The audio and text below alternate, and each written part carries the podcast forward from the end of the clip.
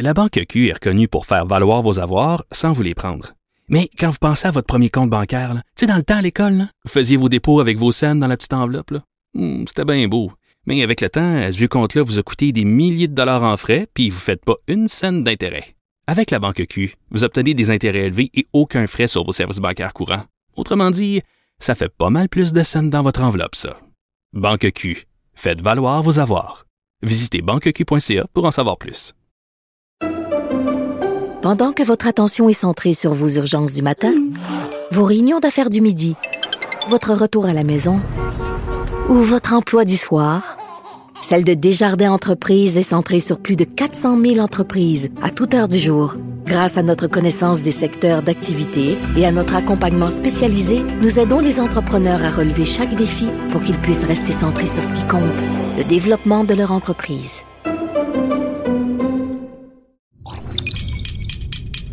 Cube Radio.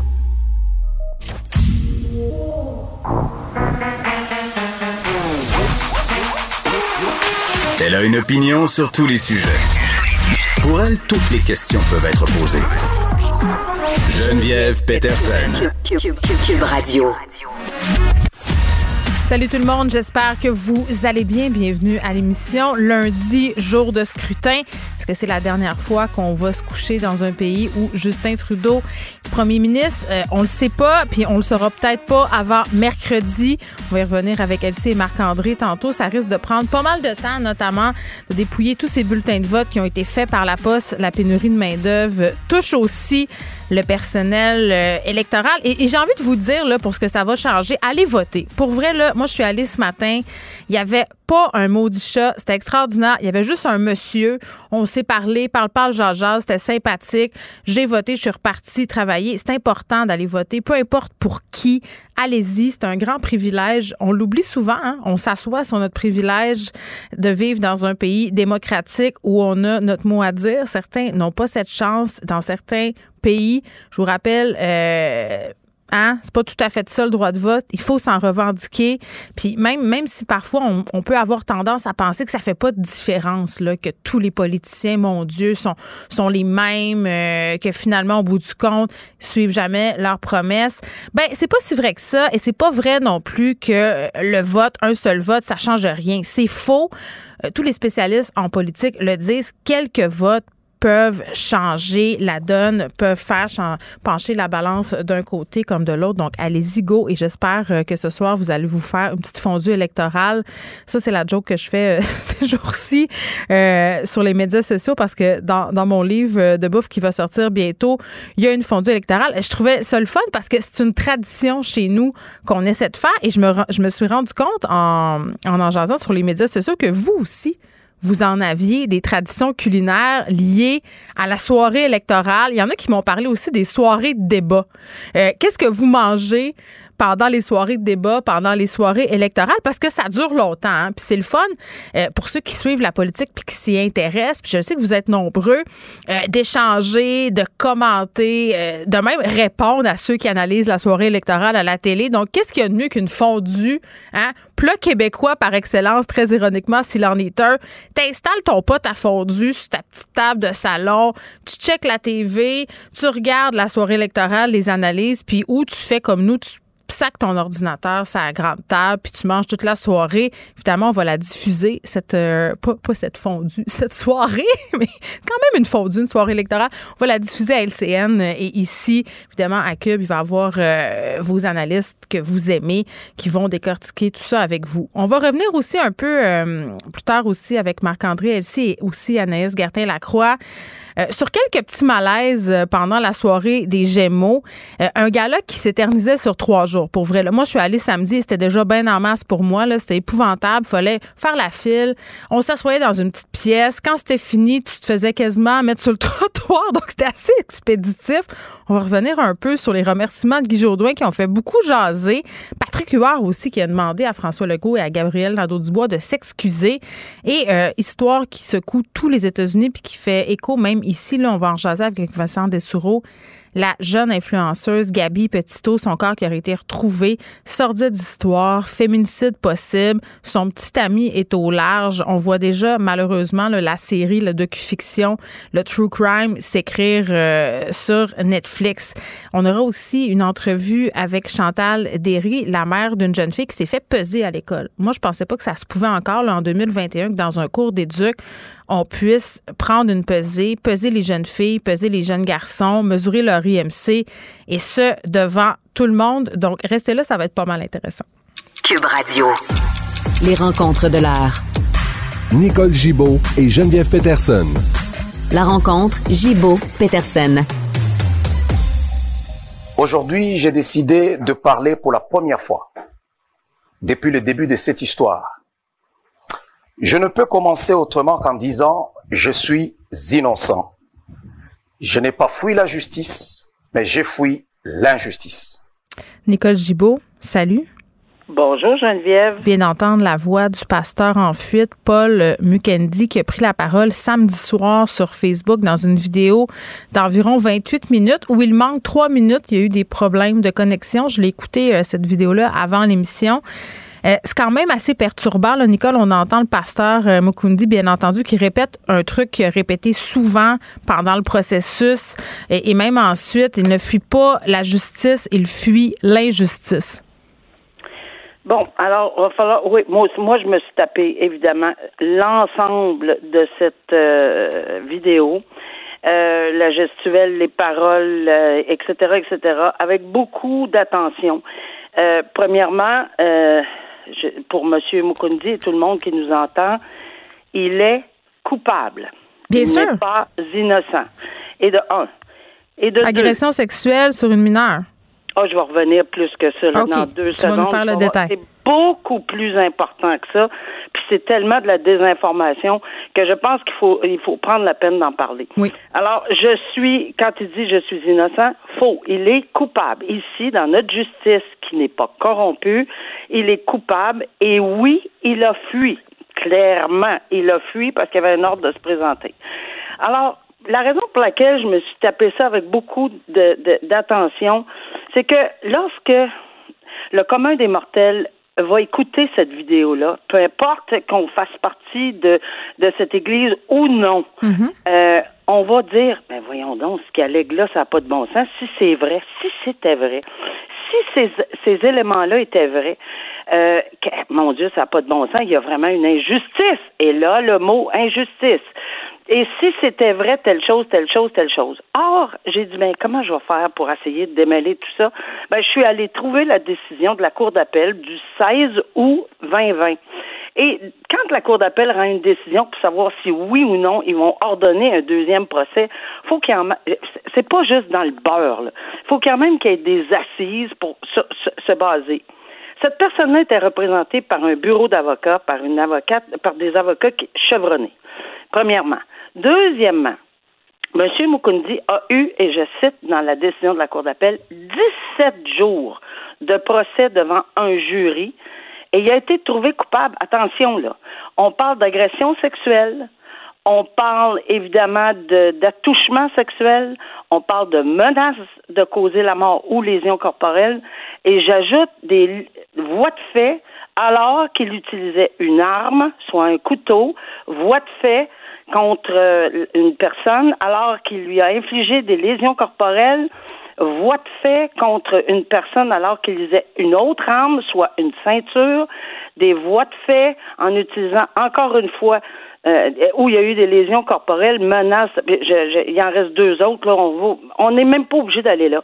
Mais ce qui est arrivé, c'est que lors du procès, cette preuve-là a été faite que M. Mukendi se vante sur les réseaux sociaux qu'il n'y a pas eu de preuves. Non, il dit qu'attends, c'est fou, là. il dit qu'il n'y a pas de preuves, il dit que la justice est corrompue, il dit même qu'il veut ah revenir ah contre la procureure au dossier, il dit ah que l'État est manipulé. on n'est pas loin d'un discours complotiste, on s'entend. Mais il a oublié que quand on fait une preuve au Québec dans un système non corrompu et au Canada parce qu'on est en droit criminel, mm-hmm. ben, évidemment, il faut faire une preuve qui est totalement difficile, on le sait dans d'autres procès.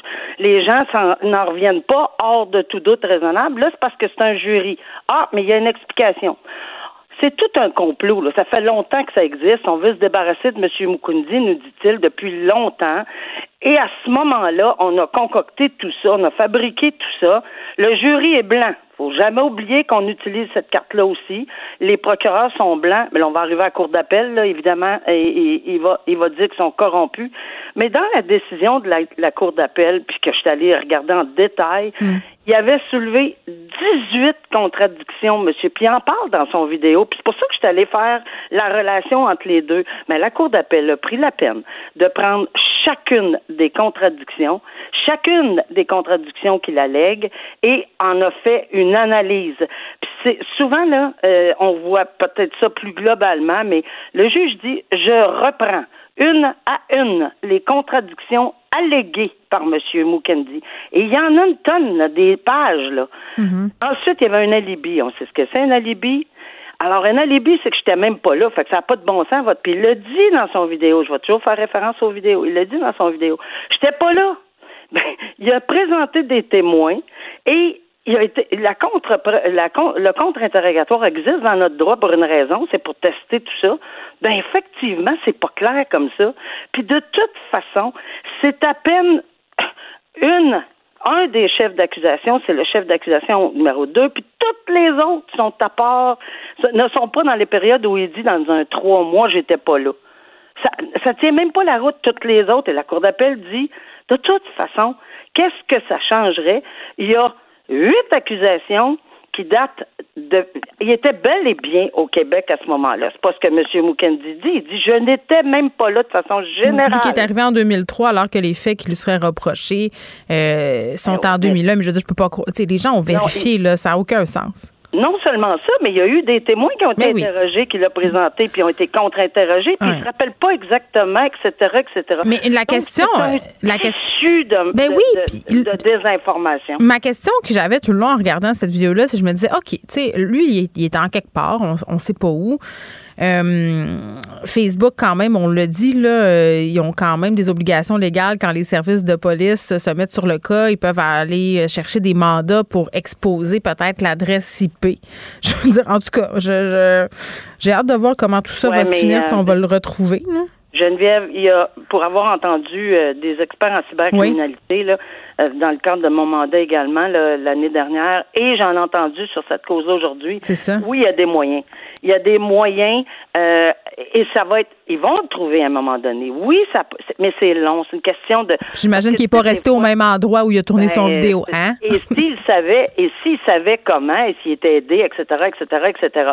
Mais je suis convaincue qu'avec cet affront qu'il a fait à tout notre système, à, à, tous les gens qui étaient membres du jury, à, aux juges, à ses propres avocats dans le fond, parce qu'on dit dans la décision, ben oui, mais ces avocats ont même pas soulevé telle chose que M. Mukendi s'en plaint, mais l'avait même pas soulevé lors du procès. Il y a tellement de points. Mais là, il termine en disant, moi, je veux revenir, c'est ma terre d'accueil, j'adore le Québec, je vais revenir, je vais m'adresser au plus haut tribunal et je, ben, bonne chance. Je vais m'adresser au plus haut tribunal en étant en temps. Et il a fui, là. Je veux pas qu'on ait. Euh, il n'y a pas d'autre terme, là. Il a fui la justice. Quand on ne fuit pas la justice, on s'en va. Oui, c'est terriblement plate de faire huit ans de prison. On s'entend, il n'y a pas personne qui aime ça. Mais il est coupable. il est coupable. Vite, chef de. Ben, croire que c'est plate, là, mais c'est par là qu'il doit s'en aller. Ben, je suis bien désolée. Exactement, désolée. Je veux absolument qu'on se parle euh, du procès de Benoît Bissonnette. Benoît Bissonnette qui est accusé d'avoir aidé le fonctionnaire Gilles Parent à commettre un abus de confiance, d'avoir comploté pour commettre une fraude en 2006, à partir de 2006. Euh, et là, euh, contrairement à l'Ontario, la Cour a décidé que c'était pas nécessaire que tout le jury soit vacciné. Bon, ça aussi, je suis allée me taper les décisions des deux côtés de la rivière, là. Je suis pas loin. Oui.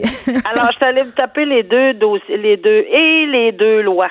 La loi sur le jury, sur les jurés en Ontario et la loi sur les jurés au Québec. Oui, il y a des petites différences. Que le juge le, juge va dire qu'ils sont majeurs sur qu'est-ce qui est inhabile, hmm. est-ce que c'est physique. Bon, il y a, beaucoup de virgules, il y a beaucoup de, de j'ose ça ça c'est peut-être pas poli de dire ben c'est on parle beaucoup là dans la décision, mais il y a un principe qu'on oublie puis qui n'a pas été oublié en Ontario, c'est que la sécurité des jurés, juste les jurés là parce qu'on peut pas on peut pas demander à tout le personnel de tout le palais de justice, on, en convient parce qu'on n'est pas là, il n'y a pas de loi là-dessus, le juge le, souligne, le gouvernement n'a pas fait de loi sur l'obligation d'être vacciné en entrant dans un palais de justice en montrant un rapport, un, passe vaccinal. Oui, on en convient. Oui, il y a des différences dans la loi des jurés. Mais il y a un principe qui règle qui est à ma connaissance, là, à la grandeur de tous les pays et mm. encore plus au Canada en droit criminel, la sécurité et la santé des gens à proximité. Je m'explique, sont 12, mais sont 14 là parce qu'on en retient souvent deux, de plus au cas où justement. Et on est à proximité. Et le juge en Ontario avait dit, moi là, j'ai vu et j'ai entendu parler, puis c'est pour ça que je vais l'exiger, que sans faire exprès, ces gens-là se penchent, ils vont dîner ensemble, ils chuchotent dans l'oreille, ils n'ont pas le mètre ou le deux mètres, ils n'ont pas tout le temps leur masque. Ah, Et malheureusement, c'est quelque chose qui c'est pas encore une fois là, c'est pas parce qu'ils le veulent, c'est parce que dans le, dans le rôle qu'ils ont à jouer, ben ils se parlent. Puis ils vont être mm. séquestrés ben, à un moment donné dans la même pièce, puis on sait pas qui ils ont vu la veille, l'avant-veille, combien d'enfants ils ont à la maison. Et juste une seule personne qui testerait, ben là, ça fait avorter. Pourquoi on prend la chance? Oui, moi, je pense, je suis très déçue de cette décision-là au Québec parce que je, je pense que c'est le pouvoir, le, juge de la Cour supérieure a le pouvoir inhérent de dire, moi, pour l'administration de mon procès par jury, euh, la sécurité des 12, 14, les autres, on peut pas y forcer, puis on peut même pas leur demander aux 12, 14 jurés. Ils ont ça, je comprends, puis on le dit, on ne demande pas ben, pourquoi vous n'êtes pas vacciné quand ils sont interrogés par les procureurs? Ça, c'est un droit fondamental. Mais de là à, retenir des jurés qui ne sont pas vaccinés, hmm. Ils vont faire quoi dans la salle de délibération? Mais non, mais c'est ça le. Ça pas de bon sens. Pour moi, ça n'a pas de bon sens. Oui, bon, c'est clair. Je, veux juste ajouter quelque chose. On va terminer là-dessus. Les deux lois, là, euh, que ce soit au Québec ou en Ontario, ça date de bien longtemps avant la pandémie. On n'est plus à la même place. Ben oui, puis tu as, bien raison. Puis je pense que ta position là-dessus, elle est sans équivoque. On en reparlait aussi par rapport au procès euh, de la petite fille de Granby. Nicole, merci beaucoup. À demain. Merci. À demain. Au revoir. La Banque Q est reconnue pour faire valoir vos avoirs sans vous les prendre. Mais quand vous pensez à votre premier compte bancaire, tu sais, dans le temps à l'école, vous faisiez vos dépôts avec vos scènes dans la petite enveloppe. Hmm, c'était bien beau. Mais avec le temps, ce compte-là vous a coûté des milliers de dollars en frais, puis vous ne faites pas une scène d'intérêt. Avec la banque Q, vous obtenez des intérêts élevés et aucun frais sur vos services bancaires courants. Autrement dit, ça fait pas mal plus de scènes dans votre enveloppe, ça. Banque Q, faites valoir vos avoirs.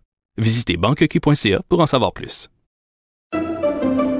Pendant que votre attention est centrée sur cette voix qui vous parle ici, ou encore là, tout près ici, très loin là-bas, Celle de Desjardins Entreprises est centrée sur plus de 400 000 entreprises partout autour de vous. Depuis plus de 120 ans, nos équipes dédiées accompagnent les entrepreneurs d'ici à chaque étape pour qu'ils puissent rester centrés sur ce qui compte, la croissance de leur entreprise.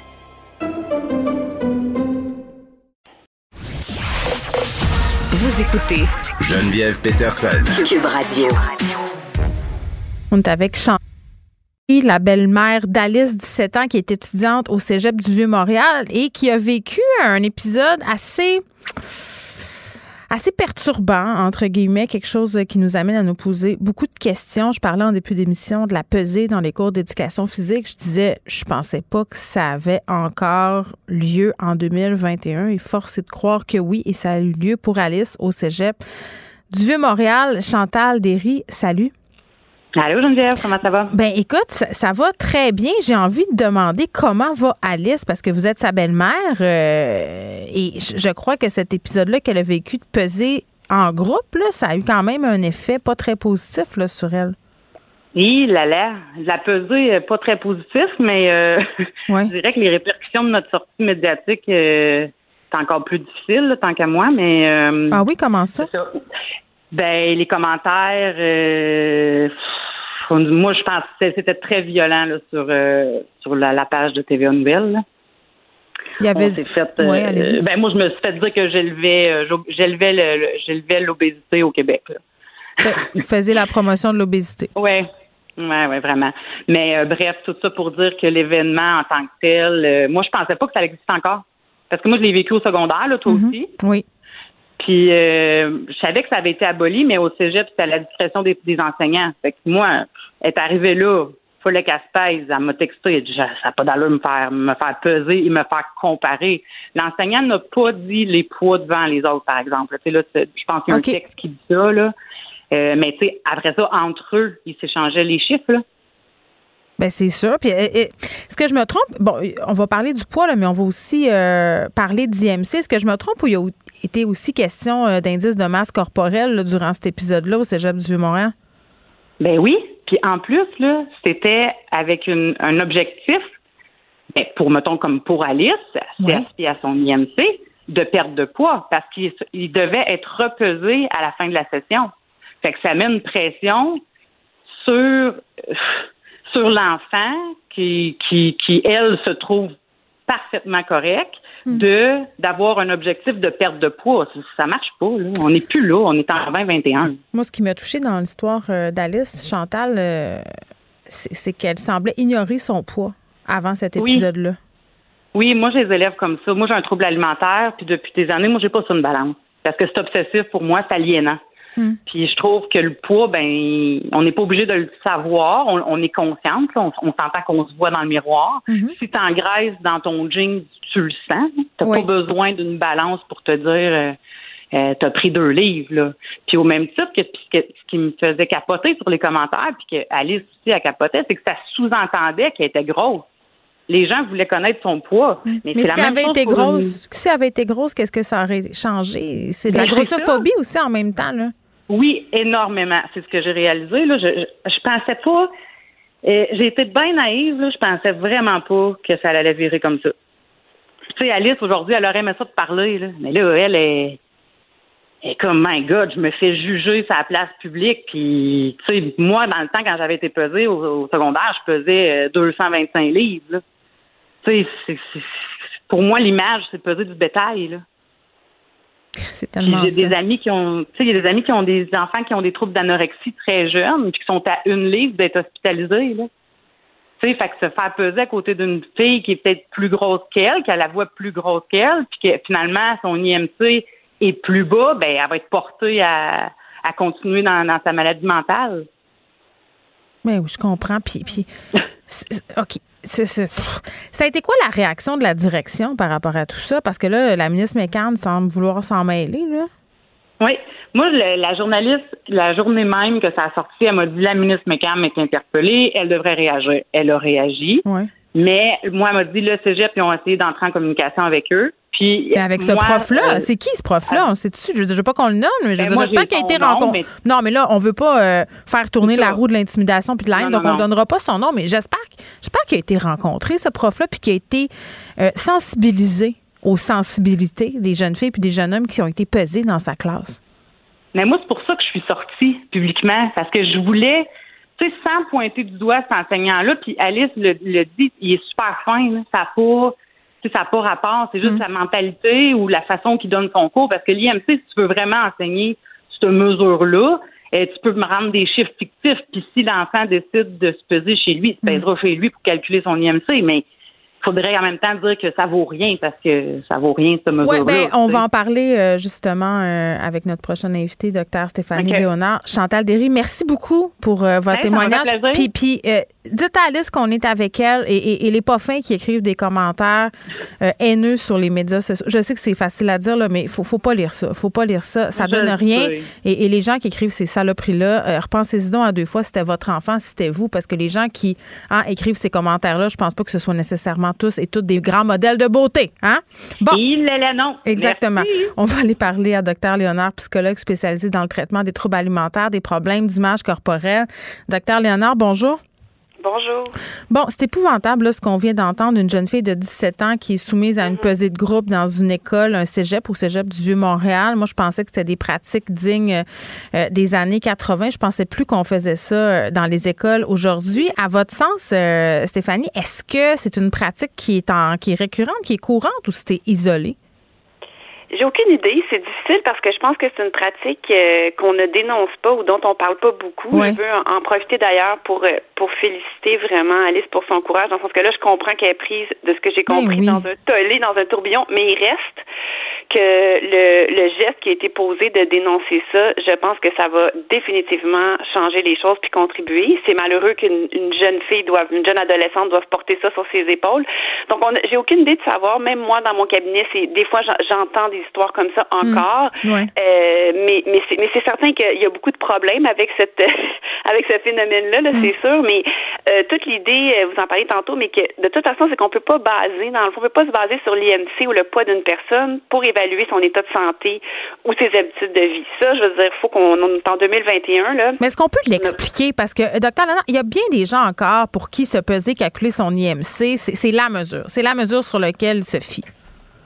Oui, mais ça, c'est qu'en fait, nous, on est une société obsédée par la minceur et le contrôle du poids. Alors, faut, faut, faut savoir aussi que collectivement, on est un peu euh, affecté dans notre jugement, je pense, puis on est conditionné, en fait, à associer minceur, donc une personne qui est en santé, c'est faux, euh, que c'est automatique. Et même chose pour une personne qui n'est pas mince, d'assumer dire une personne qui est paresseuse, qui fait pas d'exercice, puis qui mange mal. Ça aussi, c'est faux. On commence à en parler, mais c'est sûr qu'on va à contre-courant. On va à contre-courant, entre autres, d'une industrie immense mm. euh, qui capitalise sur nos insécurités, euh, euh, l'industrie de, de l'amaigrissement entre autres, mais de plein d'autres industries aussi, qui ont beaucoup de pouvoir médiatique pour essayer de venir jouer dans cette vulnérabilité-là qu'on a tous et toutes par rapport à ça. Donc c'est sûr que ce qui vient aussi me déranger dans, dans ça, c'est le fait que quand on pense à des à des jeunes, c'est une période quand même de fragilité là, l'adolescence et la période de jeune adulte, donc plusieurs changements corporels, on le sait, mm. mais aussi c'est un moment, je trouve tellement crucial pour l'identité, pour l'estime de soi. Je pense qu'il faut que les, enseignants puis les, les, adultes qui œuvrent auprès des jeunes soient sensibilisés davantage par rapport à des gestes comme mm. ça pour qui, euh, c'est pas pour tout le monde. Je suis sûre que tous les élèves ont probablement pas apprécié cette, cette démarche-là. Par contre, il y a sûrement un pourcentage euh, d'élèves qui ont déjà une fragilité par rapport à leur image corporelle, par rapport à leur estime d'eux-mêmes, pour qui ça va peut-être être, l'événement déclencheur qui va les faire basculer vers quelque chose de plus grave, comme un trouble alimentaire. Puis ça, on le voit souvent. C'est-à-dire que je dirais pas que la pesée qui s'est faite au cégep va faire en sorte que tous ces jeunes-là vont développer un trouble alimentaire. Ça, c'est réducteur. Mm. Mais c'est certain que ça peut devenir un facteur, un élément qui va contribuer à euh, accélérer un processus qui est déjà là. Comme une switch qu'on ouvre dans une blessure qu'on avait déjà. Là, euh, on n'a pas tant de temps, mais, mais avoir une balance à la maison, est-ce que c'est une bonne chose ou c'est mieux de s'en passer? C'est mieux de s'en passer. En fait, euh, moi, c'est ce que je dis à tout le monde, de pas en avoir. Moi, j'en ai pas non plus. Parce que dans le fond, c'est très, premièrement, il y a un phénomène qui fait que c'est obsessionnel tout de suite. Hein. On le fait, on veut le refaire, on veut savoir, on mange plus, on mange moins, on veut vérifier. Et on a des fluctuations de poids mm-hmm. euh, quotidiennes, en fait, dues à tout plein d'affaires hormonales, euh, n'importe quoi. Donc, qui fait que c'est absolument biaisé. Donc, l'idée, c'est à quoi ça sert de, de, de on veut mettre l'emphase sur des bonnes habitudes. Oui, dans le sens, je me sens bien parce que je bouge dans mon corps, j'ai du fun à faire une, une, activité physique qui me plaît. Je mange de façon, oui, équilibrée, mais j'ai du plaisir à manger des aliments qui n'ont pas d'autre fonction que juste me faire plaisir. C'est tout ça, c'est ce qu'on veut mettre de l'avant. Mm. Le chiffre, c'est parce que le même chiffre, je pense que c'est Dove qui avait fait une publicité euh, il y a quelques années. Ils avaient pris plusieurs femmes avec tout le même poids, mais qui avaient des physionomies différentes. C'est drôle parce qu'à l'œil nu, on dirait pas que ces femmes-là avaient tous le même poids, donc le même chiffre mm. sur le pèse personne, mais il y avait vraiment une silhouette différente. Et je pense que ce chiffre-là nous aide pas, puis ça devient vraiment très, très, très obsessionnel aussi. Euh, Stéphanie Léonard, merci. Je, vais inviter les gens à aller voir euh, ce blog qui s'appelle euh, Bien avec mon corps. il y a aussi une page Instagram, il y a toutes sortes de, de témoignages, d'analyses, d'idées préconçues aussi qui volent vole en éclats sur ce blog-là. C'est vraiment intéressant. Euh, vous êtes à la base de cette initiative-là, Stéphanie Léonard, qui est psychologue spécialisée dans le traitement des troubles alimentaires. Euh, merci. Puis, puis je vous dis aussi, en ce moment, je suis en train de lire un livre, ça vient de sortir, très, très intéressant. Ça s'appelle La culture des diètes et à l'alimentation intuitive. C'est Karine Gravel qui écrit ça. Elle est nutritionniste. Et c'est vraiment toute une réflexion sur notre relation avec la balance, avec notre poids, avec la nourriture. Euh, puis je, sais que c'est un sujet à la mode en ce moment, l'alimentation intuitive, mais le livre de Karine est vraiment très, très bien fait. Euh, ça réussit à détricoter quelque chose qui est très profondément ancré là, dans chacun de nous, c'est-à-dire le chiffre, euh, l'espèce de culture de la diète dans laquelle on baigne. Donc, on va la recevoir là, dans les prochains jours ici à l'émission. Allez lire ça de la culture des diètes à l'alimentation intuitive. Vous écoutez Geneviève Peterson. Cube Radio. Vincent Destoureau est avec nous. Salut. Salut. Écoute, on va euh, faire un retour sur cette histoire euh, sordide, terrible, euh, horrifiante. L'histoire de Gabi Petito, une influenceuse qui faisait le tour des États-Unis avec son chum en van. Elle vivait la van life. À un moment donné, disparition. Disparition qui a vraiment embrasé les États-Unis. Elle s'est rendue jusque chez nous. Les gens sont obsédés, la cherchent partout. Là, on aurait retrouvé son corps. Oui, les gens ont été captivés par cette histoire-là. Le sont encore d'ailleurs parce que ce n'est pas terminé, mais un développement majeur parce que son, son corps a été retrouvé dans le parc national Grand Teton. C'est en Wyoming.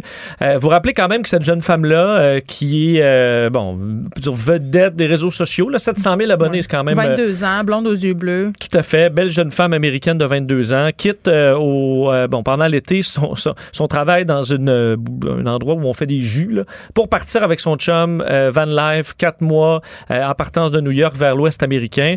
ça, c'était le 2 juillet. Vous rappelez quand même rapidement les faits, là, part, donc, et là, documente son voyage, tout va bien, euh, documente leur bonheur sur les réseaux sociaux. Le 12 août, au moment d'ailleurs, euh, la même journée où elle a publié une photo de couple dans une arche là, euh, dans le désert magnifique, les policiers du Moab, donc petite municipalité dans l'Utah, sont appelés pour aller pour une chicane de couple, carrément sur le bord de la route. Et les policiers, d'ailleurs, les images ont été rendues publiques. On oui, c'est assez troublant. Hein. Je les ai regardées et, et, sur le côté de l'auto, tu vois son chum, les policiers. Je pensais c'est très étrange que les policiers aient rendu ça public. Je me ben, posais des questions. après, ouais, on voulait, je pense, donner le plus d'informations possible parce que ça avançait pas, mais on voit qu'elle est euh, confuse, un peu troublée par l'histoire, raconte qu'ils se sont chicanés, euh, qu'elle voulait pas qu'il rentre, qu'elle rentre à l'intérieur du véhicule tant qu'elle s'était pas calmée. Là, il s'est poussé, bon, s'est poussé un peu, mais les, les, policiers disent, ils nous ont dit, garde, c'est euh, la pression est redescendue, on veut pas porter plainte. Puis il disait quelque chose comme elle pogne souvent une air. Dans la vidéo, là, elle était comme, c'est quelque chose qui est habituel, un mauvais caractère. Ouais, puis traduction très libre. Tout ce que je voulais, c'est que qu'elle se calme un peu, puis qu'on parte chacun de notre bord un peu prendre notre air et qu'on revienne. Mais les policiers, à un moment donné, euh, écoute, il n'y avait pas d'éléments suffisants pour arrêter qui que ce soit là-dedans. Alors, repartent sur leur, leur chemin. Et là, euh, fin août, la famille euh, plus nouvelle, les réseaux sociaux n'ont plus de nouvelles aussi, ils publient plus rien. Et le 1er septembre, le gars, Brian Landry, rentre à la maison seul. Donc avec la vanne, rentre à la maison, mais elle n'est pas là. Euh, ça va prendre dix jours avant que les parents euh, signalent sa disparition en disant là, euh, on ne sait plus où, elle nous a pas donné de nouvelles depuis des semaines. Puis elle n'updatait plus non plus son Instagram. Rien sur Instagram. Rien là-dessus. donc on déclare sa, disparition. Les policiers vont se présenter, vont questionner le, copain, mais repartir bredouille parce que lui donne, selon les policiers, aucune information significative. Enfin, en gros, ce qu'il a donné comme réponse, c'est parler à mon avocat. Ce qui est un peu bizarre quand Ça fait un peu incriminant, mettons. Ben, c'est ça. Quand tu, je sais pas si tu perds euh, quelqu'un qui perd son conjoint, sa conjointe disparue, là, c'est bien rare que tu dis parler à mon avocat. Euh, et là, ça a déclenché. Et c'est un peu là que c'est parti sur les réseaux sociaux parce que les gens tentaient de le convaincre de collaborer. Il y a eu des manifestations devant le, euh, sa maison pour demander où, là, Gabi Petito. et le 17 septembre, quand même six jours plus tard, c'est au tour de Brian de disparaître lui disparaît. Non, c'est pas où en ce moment. Non, sa famille a dit qu'il était parti, ben, lui avait dit qu'il partait en randonnée. Il a son équipement de randonnée d'ailleurs. On a fait des grandes battues pour le retrouver, sans succès pour l'instant. Et là, ce qui est un peu bizarre, c'est qu'on travaillait, fait sur les policiers, travaillaient sur ce qu'ils appelait une multiple disparition. Et pas sur une enquête criminelle comme telle. Alors, c'était comme s'il y avait deux disparitions et on a recherché comme ça les deux jusqu'à ce qu'on retombe sur euh, ben, le, corps de Gabi Petito au, euh, au Parc national. Et ce qui est un peu particulier, c'est que lorsque la mère a parlé pour une dernière fois à sa fille, elle lui a dit qu'il partait vers ce parc-là au Wyoming. Mais elle a reçu un texto un peu plus tard disant J'ai pas de signal à Yosemite, donc un autre parc national qui est à 12 heures de route. Et là, la mère, selon elle, c'est pas sa fille qui a écrit ce texto-là. C'était dans le but de, berner un peu les recherches. Il n'y avait pas un autre couple impliqué dans cette affaire-là. Ils n'ont pas rencontré du monde. Oui. Parce que moi, j'ai suivi ça en dilettante. En fait, c'est, euh, ben, ce que j'ai comme... Euh, c'est qu'il y a un, couple qui se promenait euh, également dans le style van life au parc du Wyoming. Et en filmant, ils, ont, ils sont passés à côté de la vanne. Et euh, dit, il y avait une plaque de la Floride, on a voulu s'arrêter pour leur dire bonjour, mais il n'y avait personne. Et c'est plus tard qu'en voyant les images, on dit, hey, c'est celui-là, c'est le véhicule euh, du suspect. Donc, ça a permis de localiser un peu les recherches dans ce parc-là au Wyoming. Puis ça a amené toute cette enquête sur les réseaux sociaux où tout le monde essayait un peu de comprendre ce qui s'est passé. Et il y a plein de questions, euh, écoute, euh, sans réponse en ce moment. La principale étant comment on a pu laisser ce gars-là euh, partir. Ben, moi, ça, c'était ma question. Disparaître. Je me disais, tu sais, c'est premier suspect. On s'entend, là, ils peuvent bien dire personne d'intérêt, là. Euh, il est revenu à la maison seul. Et il collabore. Tu sais, à un moment donné. un plus un égale deux. Si t'arrives dans une maison, une personne qui décède, l'autre, il était couché. Tu, tu peux dire, OK, c'est un suspect. Mais il me semble que t'es ça watch un peu t'es la police. Tu regardes ses allées et venues. Hein? C'est ça. Et là, qu'il ait pu partir des jours plus tard, alors que ce dossier est extrêmement médiatisé, c'est vraiment étrange. La police dit qu'il y avait vraiment les mains liées, qu'il pouvait pas. C'était à ce moment-là, il n'y avait mm. pas un crime de commis, puisqu'elle était tout simplement portée disparue. Euh, alors, il y, a, cette question-là. Euh, toute la question, bon, plus, plus léger, là, mais de, sur les réseaux sociaux, la belle beauté de, la, de, tout ce qui est parfait, c'est rarement ce qui est la vérité.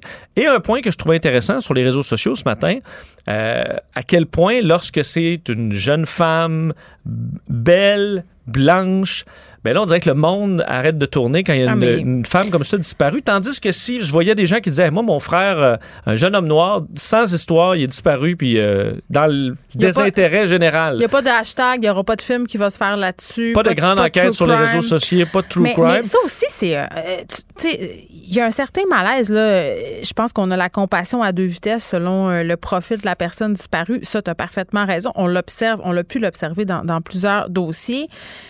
mais le fait aussi qu'on soit si fasciné. Tu sais, le, public enquêteur, là, toi, tu as un malaise avec ça. Oui, j'avais un certain malaise voyant dans, Ça fait quand même euh, plusieurs jours maintenant qu'on suit cette histoire-là.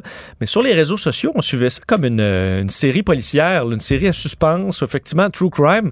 C'est une jeune femme qui est, qui est probablement morte assassinée, là, un, féminicide. Euh, chum, c'est ce qu'on peut comprendre. Elle a été assassinée alors qu'elle parcourait les États-Unis en voyage. C'est une histoire qui est profondément troublante, profondément triste. C'est pas le fun c'est pas supposé être excitant à suivre. Wow, elle est morte où? Euh, il est où son chum qui l'a tué? Je, trouve ça, quand même étrange. sur les sites à potins de photos de cette fille-là euh, où, on, où elle est comme en tenue, euh, tu sais, elle est sexy. Là, ouais, là, t'es comme à quel point tu milques un drame humain pour avoir du clic, de montrer les photos de cette fille-là qui est probablement décédée dans un contexte de violence conjugale pour avoir des clics. Oui, parce que je voyais, mais je voyais ça marche parce que sur les, les sites de nouvelles américains, c'était souvent, des fois, les, dans le top 5 des nouvelles les plus lues de leur site, mm. c'était trois nouvelles sur cinq qui concernaient euh, Gabi, Petito. Mm. Et euh, le nombre de disparitions, il y en a plein qui sont disparus aux États-Unis et que ça intéresse personne. Donc, c'est vrai qu'il y a peut-être un deux poids, deux mesures. Et surtout, j'ai quand même un malaise à suivre ça avec euh, excitation. À quel point, hein, où est-ce qu'ils vont retrouver son corps? As-tu été, ils ont-tu tranché la tête? Mais moi, je suis certaine que Netflix est déjà, comme sont déjà en train de dire, OK, ça, c'est une histoire qui a captivé le monde. On va faire le docu-fiction, on va faire le true crime. Il y a du, pardonnez-moi l'anglicisme, mais du footage. Là. Il y a de la vidéo parce qu'on la voit. Tu sais, c'est la, vidéo euh, parfaite là, avec euh, dans la grande roue avec son chum. Puis là, tu peux mettre des ralentis. C'est parfait pour faire un documentaire de true crime. Mais en ce moment, il y a des parents qui ont perdu leur, leur fille qui vient d'être assassinée. Donc, on n'est pas là. peut-être dans 20 ans. On en même temps, on sait pas, on s'en doute, là, mais on ne sait pas officiellement si ça a été assassiné. Non, là, on n'a même pas, c'est l'FBI qui dit qu'on aurait retrouvé son corps, mais on n'a pas la vraie confirmation. Ils ont euh, dit tout simplement que c'était un corps qui correspondait, mais euh, je veux dire, ils ont quand même avisé la famille. Alors, je pense qu'on Oh est oui. quand même pas mal sûr de, de notre coup. Mais c'est une histoire vraiment troublante. Et euh, ce jeune homme-là, euh, recherché de 23 ans, qui serait parti en randonnée. ben, c'est ce que la- c'est ça ce qu'il a dit à sa famille avec ses souliers de randonnée. Mais là, finalement, la police est vraiment à ses trousses dans une opération de nature criminelle. Mais on verra la fin de tout ça. Mais malheureusement, ça, ça semble s'être terminé avec un drame. Une très triste histoire que celle de Gabi Petito. Merci, Vincent. Merci beaucoup. À demain. La Banque Q est reconnue pour faire valoir vos avoirs sans vous les prendre. Mais quand vous pensez à votre premier compte bancaire, tu sais, dans le temps à l'école, vous faisiez vos dépôts avec vos scènes dans la petite enveloppe. Hmm, C'était bien beau. Mais avec le temps, ce vieux compte-là vous a coûté des milliers de dollars en frais, puis vous ne faites pas une scène d'intérêt. Avec la Banque Q, vous obtenez des intérêts élevés et aucun frais sur vos services bancaires courants. Autrement dit, ça fait pas mal plus de scènes dans votre enveloppe, ça. Banque Q. Faites valoir vos avoirs. Visitez banqueq.ca pour en savoir plus. Pendant que votre attention est centrée sur vos urgences du matin, vos réunions d'affaires du midi, votre retour à la maison ou votre emploi du soir, celle de Desjardins Entreprises est centrée sur plus de 400 000 entreprises à toute heure du jour. Grâce à notre connaissance des secteurs d'activité et à notre accompagnement spécialisé, nous aidons les entrepreneurs à relever chaque défi pour qu'ils puissent rester centrés sur ce qui compte, le développement de leur entreprise.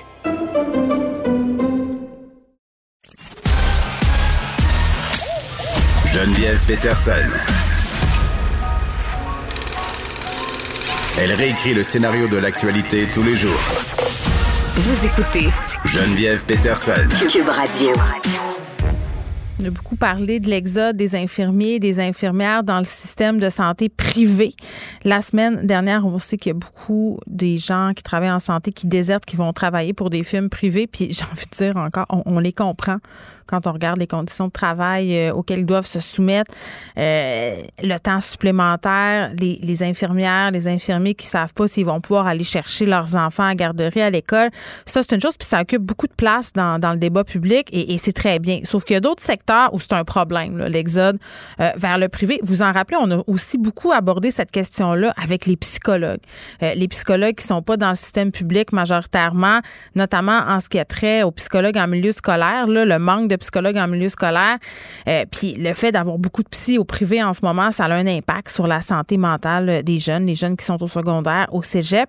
Bien, figurez-vous donc qu'on a aussi une situation du genre avec un métier peut-être qu'on connaît moins, les orthophonistes. Les orthophonistes qui fuient vers euh, le privé. On va découvrir euh, bientôt quelles sont les raisons qui les poussent vers cette fuite. On est avec Josée Pouliot, linguiste orthophoniste. Madame Pouliot, bonjour. Bonjour, Madame Peterson. Merci de vous intéresser à ce dossier. Ben moi, je m'intéresse à tous les corps de métier où à un moment donné, on n'est pas bien puis on sac le camp dans le privé parce qu'on a des meilleures conditions. Et là, vous signez une lettre dans la section Faites la différence du Journal de Montréal. Vous dites attendez un peu, là, on, on a tout ce débat-là sur le personnel à la santé, mais nous aussi, les orthophonistes, on a ce problème, on a ce débat public-privé. Est-ce que vous pouvez nous dresser un portrait de la situation? Écoutez, je, à ce moment-ci, je vais essayer de vous dresser le portrait de, de la situation des orthophonistes, mais il ne faut pas oublier nos collègues audiologistes. hein. Euh, donc, on est deux professions très majoritairement féminines et euh, ce qu'on observe, c'est que, bon, il y a quelques années, on parlait de pénurie dans ces deux domaines-là. Donc, c'est comme si nos universités au Québec ne diplômaient pas suffisamment de personnes pour pouvoir combler tous les postes, qu'ils soient dans la santé, qu'ils soient en éducation ou encore au privé. Mais depuis plusieurs années, on a des taux de diplomation, donc avec la maîtrise, c'est le diplôme minimal, un diplôme de deuxième cycle pour être orthophoniste et audiologiste. Donc, on a suffisamment de professionnels qui sortent de nos universités, sauf que ces diplômés-là vont aller majoritairement, de manière préférentielle en début de carrière tout au moins, ils vont aller au privé, entre autres pour les conditions de travail, comme vous le dites. Elles vont pouvoir choisir parce que je vais utiliser le il, elle, si vous me le permettez, là, vu Oh, allez-y, là, on le sait, il y a plus d'infirmières, il y a plus de profs, il y a plus d'éducatrices, donc il y a plus d'orthophonistes aussi. Puis c'est drôle, hein, c'est tous dans ces métiers-là où on a des conditions qui n'ont pas de sens. Donc, euh, on, elles vont pouvoir choisir de travailler quatre jours ou cinq jours par semaine. Elles mm. vont pouvoir, de manière préférentielle, choisir aussi les clientèles avec lesquelles elles veulent travailler parce que le spectre est hyper large dans nos métiers. C'est ce qui rend la profession si intéressante. C'est que de la toute petite enfant, j'oserais même dire, hein, chez, chez les petits bébés dans certaines pathologies, jusqu'à la fin de la vie, à l'âge adulte, on peut choisir, on a le choix de travailler avec différentes clientèles qui présentent malheureusement différents troubles de la communication. Oui, parce qu'attendez, euh, je veux pas, euh, Madame Poulotte, parce que les orthophonistes travaillent avec quel type de clientèle, justement? Moi, je connais plus euh, le travail qu'ils font dans les écoles mais c'est quoi, qu'est-ce que vous faites? Ben, par exemple, hein, si on pense avec des bébés qui vont naître avec des malformations crânio-faciales, il est possible qu'il y ait des interventions relativement tôt suite à des opérations. Il va y avoir un travail qui peut être fait autour de la déglutition, par exemple, mm. avant même que soient prononcés certains sons. Il est possible également que les audiologistes, donc tout le dépistage périnatal aussi qui est fait, donc en très, très bas âge. On va aussi travailler en prévention dans certains milieux, donc dans des milieux de garde, dans des on va travailler également dans les écoles. On va travailler en santé aussi dans, auprès de clientèle d'âge scolaire parce que principalement euh, dans les écoles, on va choisir de cibler des problématiques langagières. Ça ne veut pas dire qu'on ne on va pas travailler des problématiques de parole comme la fluidité, le bégaiement, mais mm. habituellement, ce n'est pas à l'école que les, les, les, jeunes qui présentent des difficultés, des troubles de la fluidité vont être vus. On peut travailler aussi avec des clientèles adultes, alors des personnes qui malheureusement auront eu des traumatismes crâniens ou encore des, euh, AVC également. Donc, le, spectre est très grand et pour les audiologistes, je voudrais jamais les oublier dans mon discours, mais c'est la même chose. Ils vont pouvoir travailler avec des clientèles de tous âges hein, pour des pertes d'audition bon, parce qu'ils ont travaillé dans des conditions de bruit, mais ils vont également faire de la prévention sur mm. la santé auditive. Donc, il y a vraiment un spectre très, très large de possibilités. Je vous dirais que de, depuis quelques années, puis je connais beaucoup mieux l'orthophonie scolaire et donc les conditions de travail en orthophonie scolaire parce que ma carrière de plus de 30 ans s'est vraiment inscrite dans ce créneau-là. Euh, je vous dirais que les conditions de travail, c'est-à-dire les possibilités de clientèle, peut-être il y a moins de flexibilité sur le nombre de jours possibles de, de, services à offrir, euh, mais les, les conditions de ce type-là sont meilleures que ce que j'ai connu hein, au début de ma carrière. D'ailleurs, on avait même eu des mises à pied hein, en début de carrière. On, mettait des gens à pied parce qu'on n'avait pas besoin de ces services-là. On parle des services complémentaires, mais parfois on, on confondait complémentaires aux apprentissages et à la socialisation pour facultatif. Donc, on n'est pas vraiment. On reconnaît le besoin très grand, mais ce sont les conditions salariales. Le privé n'a pas d'égal. Puis si vous me demandez des exemples, je suis pas capable de vous dire les différences salariales, sauf qu'elles sont importantes avec nos collègues des autres C'est majeur, puis, puis c'est, euh, oui, les autres provinces, le privé, la qualité de vie, le pouvoir de faire son choix. à un moment donné, les gens ont des vies, puis les gens se choisissent, puis c'est normal. Exactement, exactement. Donc, présentement, bon, on vient de passer une ronde de négociations là euh, dans le, secteur public pour euh, les personnels complémentaires, des services complémentaires en éducation. Ça touche bon les conseillers pédagogiques, ça touche les psychoéducateurs, les psychologues, mm. les orthophonistes, les bibliothécaires, bref, un grand nombre de personnels. Mais on n'a pas senti je vais parler en mon nom personnel parce que je suis pas porte-parole d'une association de personnes, mais mm. on n'a pas senti une reconnaissance au niveau salarial du fait qu'on a deux plaintes pour l'équité salariale pour notre rangement qui n'ont pas été résolues On a celle de 2015, oui, mais la deuxième pour un rangement 24 n'a pas été entendue.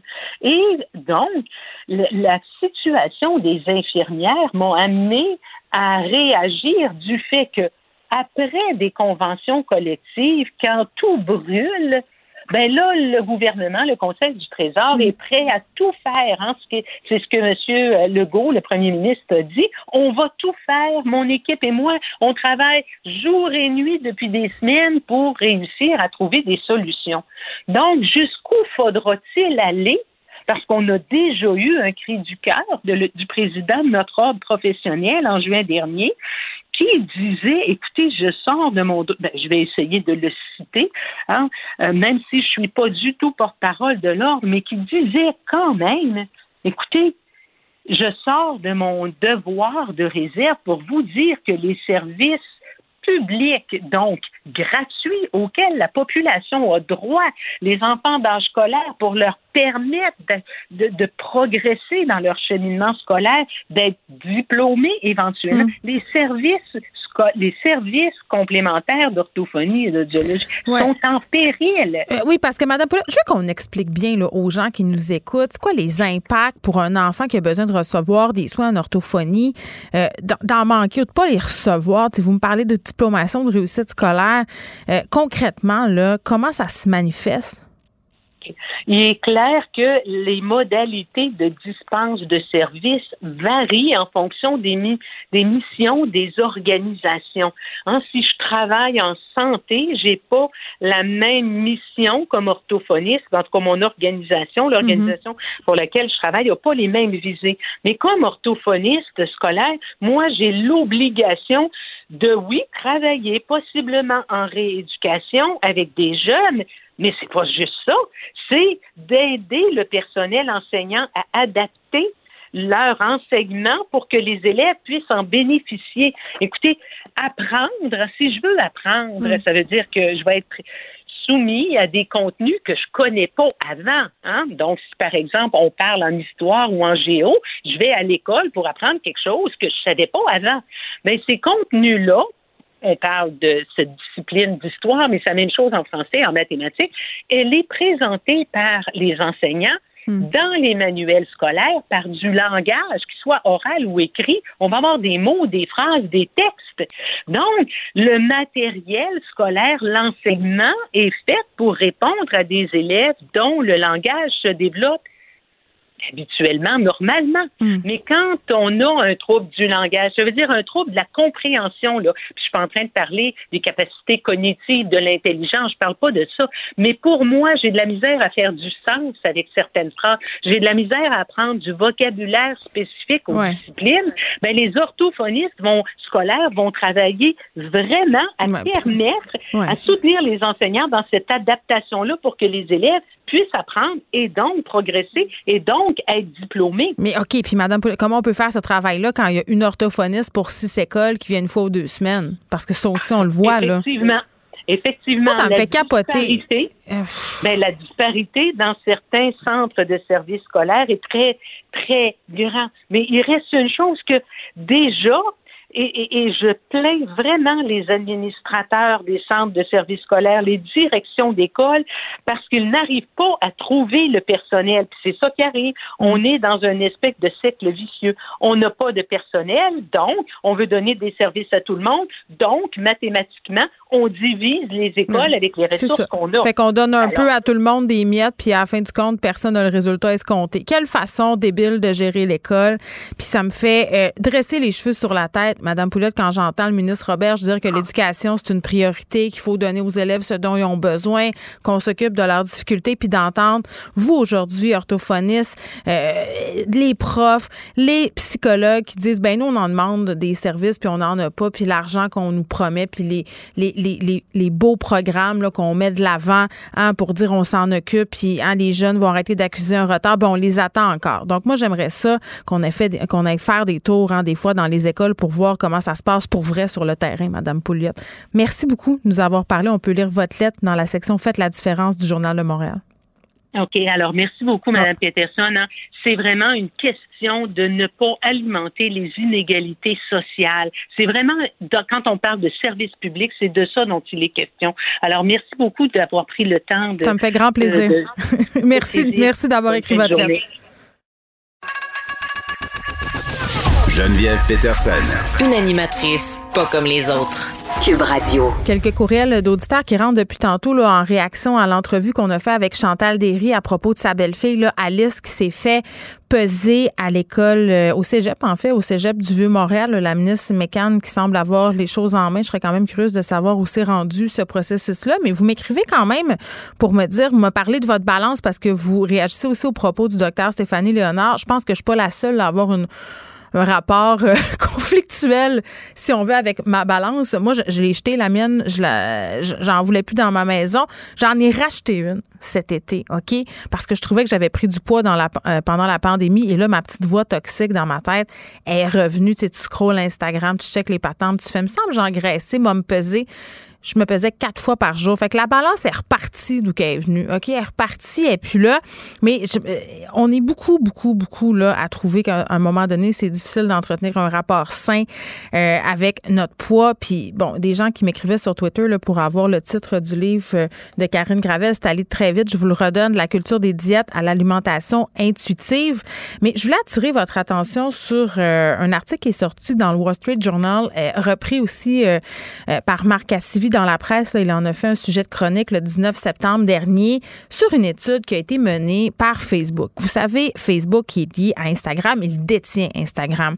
Fait mener une étude par une euh, compagnie indépendante pour mesurer, si on veut, les impacts euh, de la plateforme Instagram hein, sur l'image corporelle, l'estime de soi des adolescentes. Et, la conclusion, quand même, tenez-vous bien, là, euh, c'est qu'on Instagram empirerait le rapport au corps d'une adolescente sur trois. Donc, les adolescents qui accusent Instagram d'augmenter leur niveau d'anxiété, euh, de dépression. Et, vraiment, là, cette étude-là, euh, on en a publié des extraits cette semaine dans le Wall Street Journal. C'est une étude qui a été menée en 2019. Et, et c'est capoté, là, parce qu'on le sait, c'est ce que Marc Cassivi souligne dans sa chronique. La nature même d'Instagram, c'est ça. C'est d'imposer, d'exposer des vies, des corps de rêve. Puis tantôt, on parlait du cas de Gabi Petito. Euh, tu sais, cette fille-là qui était largement présente sur Instagram, on a partagé beaucoup ses photos. sais, on met beaucoup d'emphase dans notre société sur la beauté physique des personnes. Puis je le comprends, euh, l'humain étant ce qu'elle est ou ce qu'il est, euh, les belles personnes, c'est attirant. Mais on a des plateformes en ce moment qui ne sont pas en train d'aider. Euh, c'est ça que je trouve capotant, c'est que malgré les conclusions de cette étude-là, le communiqué Facebook par rapport à Instagram, on semble pas faire grand-chose à cet effet-là.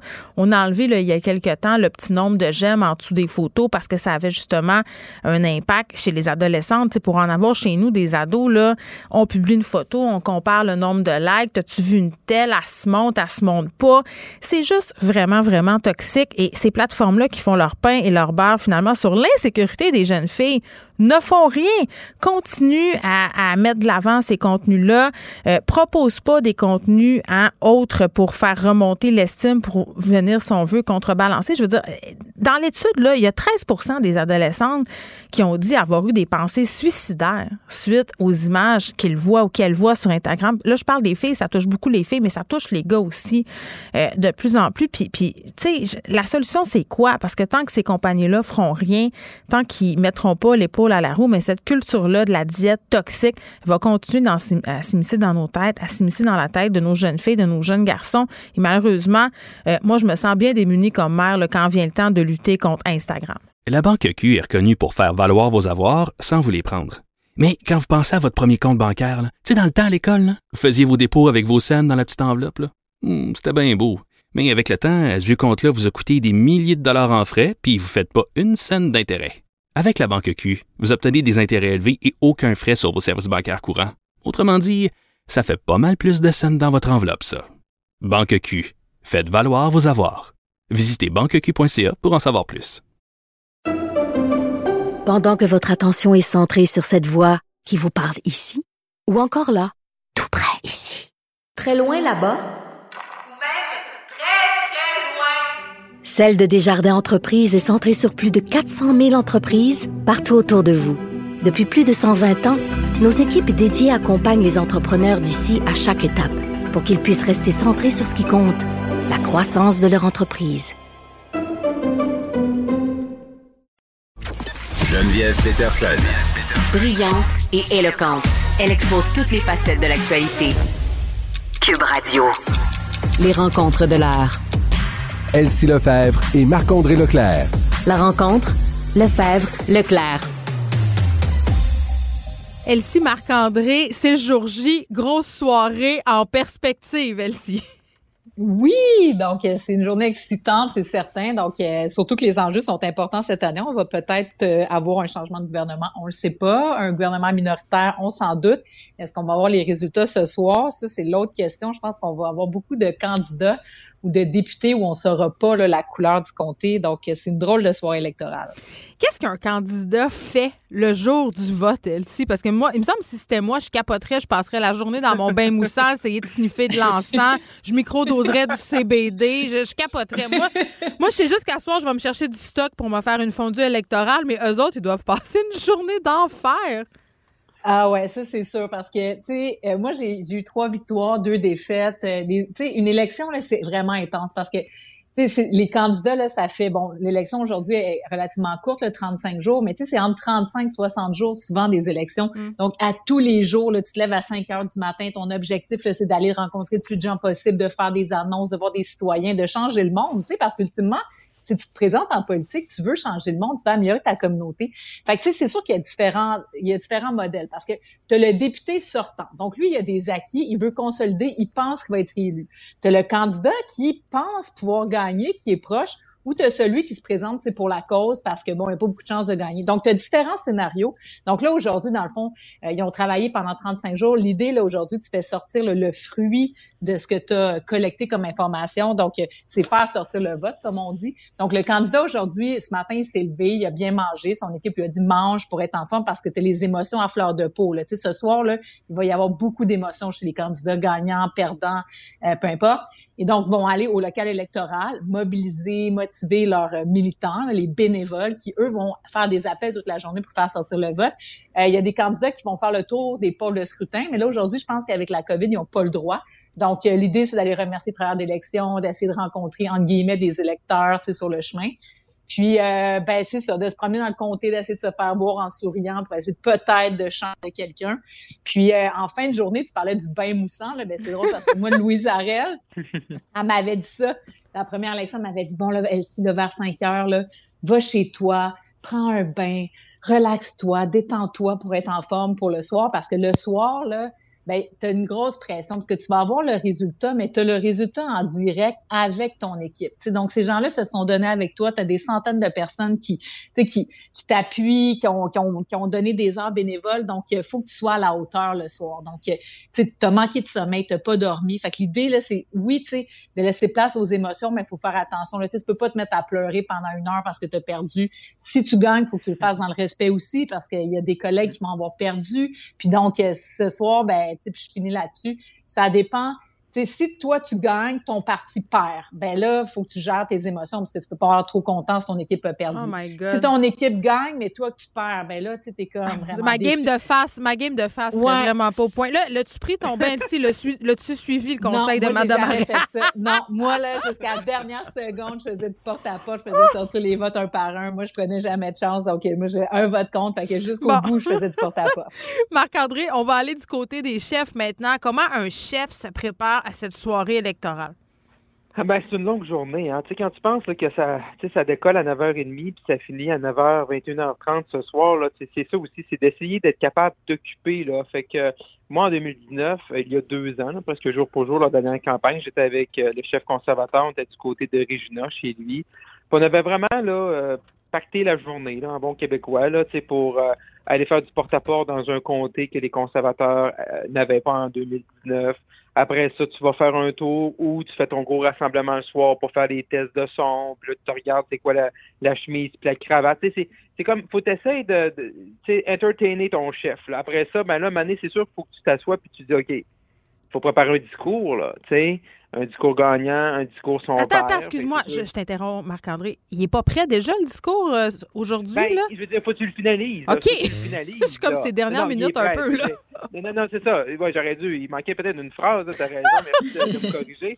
C'est que ton discours, ton discours, il y a des gens, ton équipe a tu travaillé. Tu le peaufines, là. Ouais, oui. Là, tu le peaufines, c'est ça. Tu n'es pas en train de, de partir de euh, bonjour, bonsoir tout le monde. Ouais, oui. C'est vraiment peaufiné. Fine-tuning. Oui, c'est ça. On peaufine. Ou ça, regarde, Là aussi, tu sais, ton discours, tu écrit 3-4 jours, selon les scénarios. Là, si tu gagnes, tu sais, nous, en, 2019, ben, on n'avait pas le plus grand nombre de sièges, mais on avait le, plus de votes populaires. Fait que là, ça, tu veux quand même le mentionner. Fait que là, tu peaufines ça, puis après ça, ben, là, tu retournes voir des bénévoles. Fait que nous autres, en 2019, là, on s'était tenus occupés. Puis l'avantage qu'on avait, c'est que vu que Regina, c'est comme deux heures avec le décalage horaire, fait que les mm-hmm. résultats du Québec et l'Ontario, là, tu sais, le, le, centre du pays, là, ce que c'est il y a plus de population, mais on les avait à 7h30 le soir. Fait que c'est sûr que mm. notre journée était plus courte et ça, ça aide. Parce que ce qui est dur, puis comme ici racontait, c'est que Mané, là, les candidats font leur journée. Mais là, Mané, là, je veux dire, après 6 heures, là, de, de, de, de 5 h 6 h à 9h30, là, c'est très long. Tu sais, moi, j'ai fait aussi des campagnes sur le terrain au lac Saint-Jean, puis mm-hmm. euh, l'ancien ministre conservateur Denis Lebel, on l'envoyait chez lui, là, va, va passer à ton deux. Va t'occuper, va te va faire une activité, va faire du vélo vraiment juste pour décompresser un peu. Là, puis ça, je pense que ça peut faire du bien. Mais tu sais, chaque, chacun réagit de différentes façons. Et là, on dit que cette soirée électorale pourrait être très longue. On, on, va avoir les résultats faire possiblement demain, voire même mercredi. Pourquoi, Elsie? Ben c'est ça. C'est que l'élection, bon, là, il y a des gens qui ont voté par anticipation, il y a des gens qui ont voté par la poste, puis il y a les gens qui vont voter aujourd'hui. Là, on ne sait pas si, normalement, les votes par anticipation vont sortir euh, ce soir. Donc, dès que les bureaux de vote terminent, ils comptent les votes, par exemple, que, que les votes là, sur place, puis ils vont ouvrir les boîtes de vote par anticipation, ils additionnent les deux, puis on a les résultats. Le problème, c'est que là, il y a euh, un peu moins d'un, il y a 1,2 million de Canadiens qui ont demandé des enveloppes pour voter par la poste. Puis euh, Marc-André pourrait me, peut-être préciser, mais je pense qu'ils ont reçu 700 000 enveloppes environ. Donc, ça, ces enveloppes-là. 900 000. Ah, 900 000. Bon. Puis là, on manque tout le monde pour ouvrir ces enveloppes-là? Exactement. Ah, c'est ça. c'est ça. Ça n'a pas de bon sens parce que ça voudrait dire, dans certains comtés, entre 1000 et 3000 votes par des enveloppes qu'on pourrait peut-être ne pas ouvrir ce soir et ouvrir. Ben, en fait, ils vont les ouvrir demain. Et ils finiront peut-être pas demain, ils pourraient finir mercredi. Donc là, on voit l'élection est tellement. C'est vrai qu'on est, aux États-Unis. Donc, ça se pourrait qu'on n'ait pas le résultat ce soir. C'est, hmm. euh, en tout cas, ça serait du jamais vu là, dans, l'histoire récente euh, du pays. Marc-André, tu ouais, ça, parce que ce qui arrive, là, c'est vraiment sur la validation. On va prendre un exemple, OK? On va prendre Elsie. Donc, Elsie, elle a fait une demande de sa trousse pour voter par la poste, mais elle décide de ne pas voter par la poste. Elle est allée voter euh, aujourd'hui. Elle va voter aujourd'hui ou la semaine passée, elle vote par anticipation. Mais, fait il faut vérifier. Il faut vérifier chaque personne, exemple, qui vote euh, par la poste. Donc, elle-ci, elle a voté par la poste. Mais là, ils vont aller vérifier sur les listes, est-ce qu'elle a voté le 20 ou par anticipation? Fait que si elle n'a pas voté par anticipation ou la journée du vote, ben là, son vote par la poste, on peut le prendre et on peut compter. Fait que c'est toute cette vérification-là qui va être faite. Tous ces votes-là sont mis dans des piles, dans des boîtes de 500 et ça va prendre trois heures que l'Élection Canada dise à valider c'est pas juste des compter, c'est vraiment de regarder est-ce que la personne a voté avant dans le processus? Non. Là, on peut prendre son vote par la poste.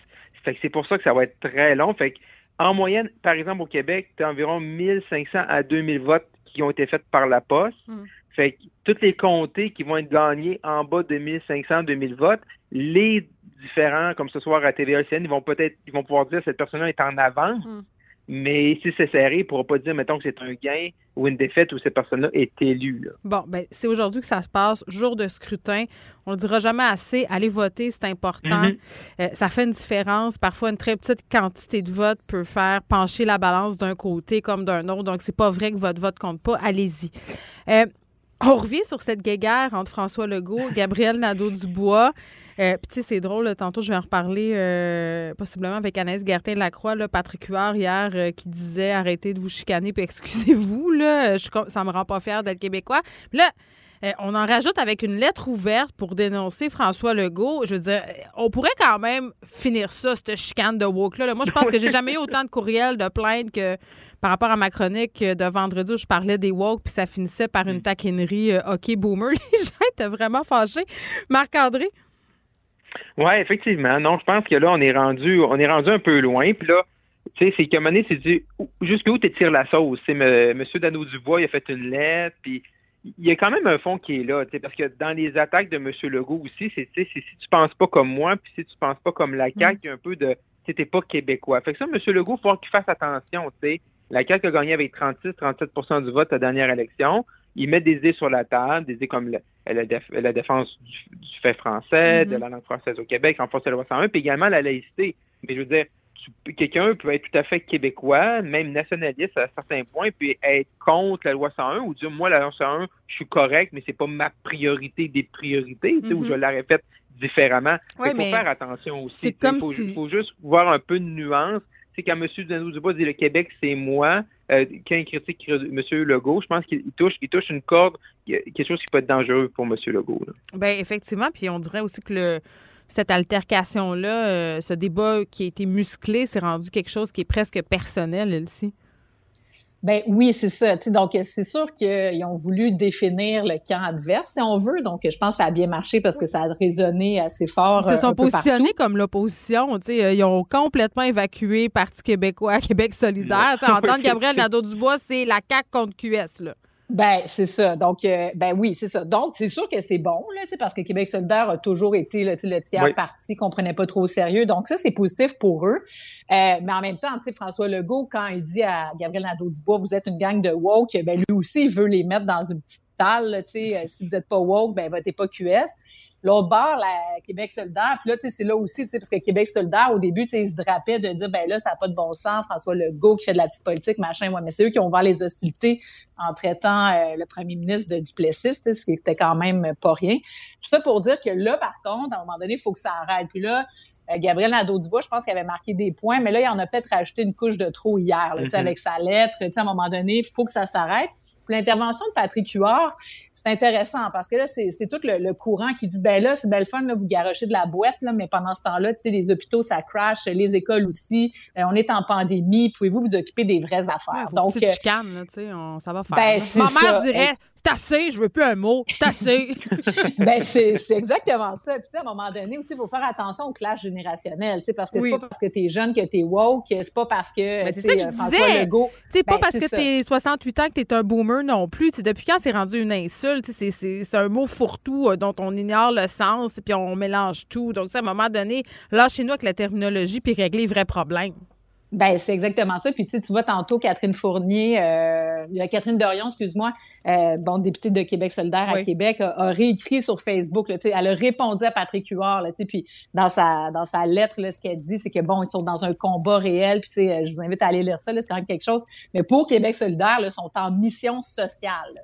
Donc pour eux, là, le Parlement, c'est comme la rue. Puis là, enfin, tu sais, il y a des gens de la rue qui parlent. Hmm. Donc tu sais, on est on est dans un mouvement politique. Euh, ça va être intéressant dans. il y a plus d'émotions, plus d'émotions au provincial qu'au fédéral. c'est ce que ah, J'ai très, très hâte à la prochaine campagne provinciale. Mais là, on, va commencer par vivre celle municipale, puis celle fédérale ce soir. Donc, euh, on rate pas ça. on va la diffuser, cette soirée électorale-là, sur les ondes de Cube, bien évidemment, et LCN. Elsie Marc-André, bonne soirée. Honnêtement, je vais penser à vous. J'ai très, très hâte de vous reparler demain. On va avoir des petits yeux.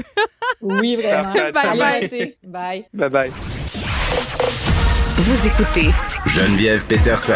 Cube Radio. C'est avec grand bonheur que je retrouve Madeleine Pilote-Côté que vous avez pu m'entendre l'an passé à l'émission Madeleine qui est chroniqueuse au Journal de Montréal ou au Journal de Québec. Madeleine, salut.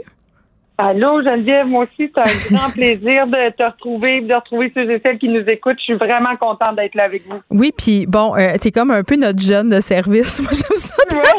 La, la, jeune, euh, la, la, woke, la, la toute. Euh, un, t'es-tu allé voter déjà aujourd'hui ou t'es, ou t'es pas encore allé?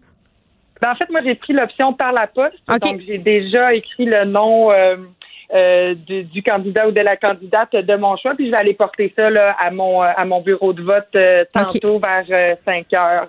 Parce qu'on sait qu'il y a une grosse pénurie de main-d'œuvre, puis je savais qu'il n'y avait pas beaucoup de gens dans les bureaux de vote, donc je voulais pas prendre de chance que ce soit trop long. Hum. Ben, je comprends, puis je me questionnais avant de savoir que j'allais te parler sur le taux de participation des jeunes. On le sait, là, cette élection, euh, bon, est un peu. Moi, je trouve pas ça ennuyant, là, parce qu'on suit la politique, puis on est passionné de politique ou on l'est pas. Mais pour ceux qui suivent plus ou moins ça, c'est pas l'élection la plus enlevante. Mettons, c'était l'été, on a une pandémie.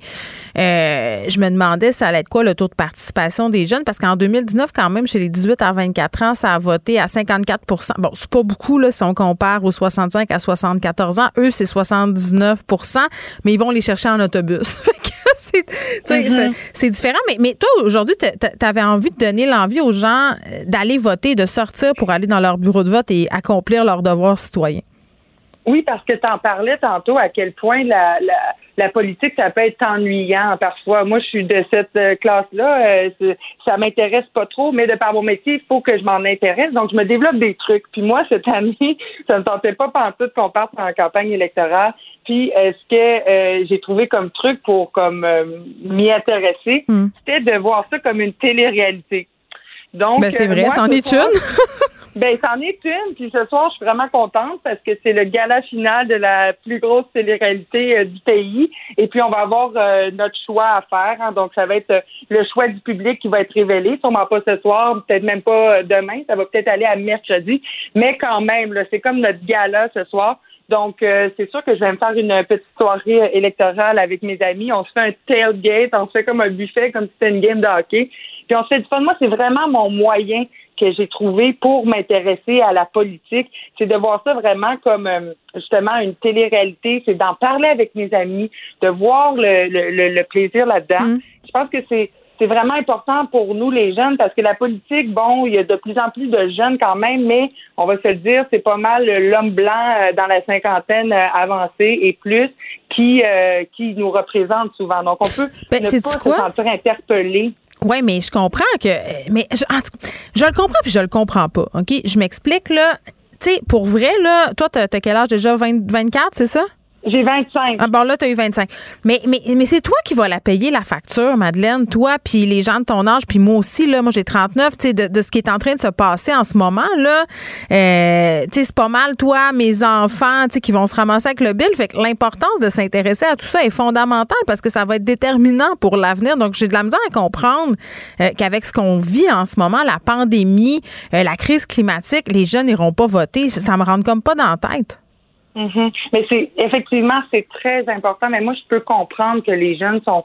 Mais pourquoi? Explique-moi pourquoi. Désintéressés parce que ça prend du temps, Geneviève. Ben là, arrête là. T'as le temps d'aller sur Instagram 8 heures par jour. T'as le temps d'aller au bureau de vote. Tu peux même checker ton TikTok dans la file d'attente. Oui, je parle pour aller voter, oui, mais pour s'intéresser à la politique, puis vraiment connaître euh, tout, tout ce qui se passe, ben il faut lire le journal euh, deux, trois fois par jour, euh, surtout en campagne électorale. Il faut vraiment être à l'affût, puis c'est pas tout le monde qui est temps-là. Donc moi, je leur en tiens pas rigueur, mais selon moi, la base euh, de, de l'implication citoyenne, c'est d'aller voter. Donc, pour être au courant, pas besoin d'être au, courant de tout, tout, tout ce qui s'est passé. Vous allez sur Internet, vous allez voir la plateforme de chacun des partis et vous vous faites une tête à partir de tout ça parce que c'est vraiment important d'aller voter. Puis c'est un privilège, vraiment, je le répète, les 18-24 ans, c'est ceux et celles qui votent le moins. Et euh, je trouve ça vraiment dommage. Est-ce qu'il manque de, de, de, de, cours qui nous amènent à être plus politisés à l'école? Peut-être. Si on lisait le journal chaque matin en secondaire 5, peut-être que ça réveillerait un peu cette flamme, cet intérêt-là chez les jeunes. Attends, euh, tu vois, hier soir, euh, on parlait de l'élection avec ma fille, ma fille qui va avoir 15 ans, qui est en secondaire 3. Elle va au programme euh, international d'une école publique de Montréal, puis elle me dit un truc super intéressant. Déjà qu'elle me pose des questions sur l'élection, je trouvais ça le fun, mais elle me dit, tu sais, maman, dans mon école, il y a un espèce de grand tableau, et là, on a les partis politiques possibles pour lesquels on peut voter lors du scrutin d'aujourd'hui, avec un peu les principaux enjeux de leur plateforme. En gros, leur programme, puis il y a un exercice là, dans le gymnase, il y, a une fausse élection. Donc, les jeunes mmh, vont aller. Oui, mais après ça, euh, ces votes-là sont envoyés aux partis politiques. Ils comptent pas, mais eux, ils s'en servent à des fins statistiques. Bon, on peut en penser ce qu'on veut, mais je trouve que c'est une bonne façon d'intéresser les jeunes à la politique parce que moi, je suis pas d'accord. Les jeunes s'intéressent à la politique. Je pense peut-être qu'on leur en parle de la mauvaise façon.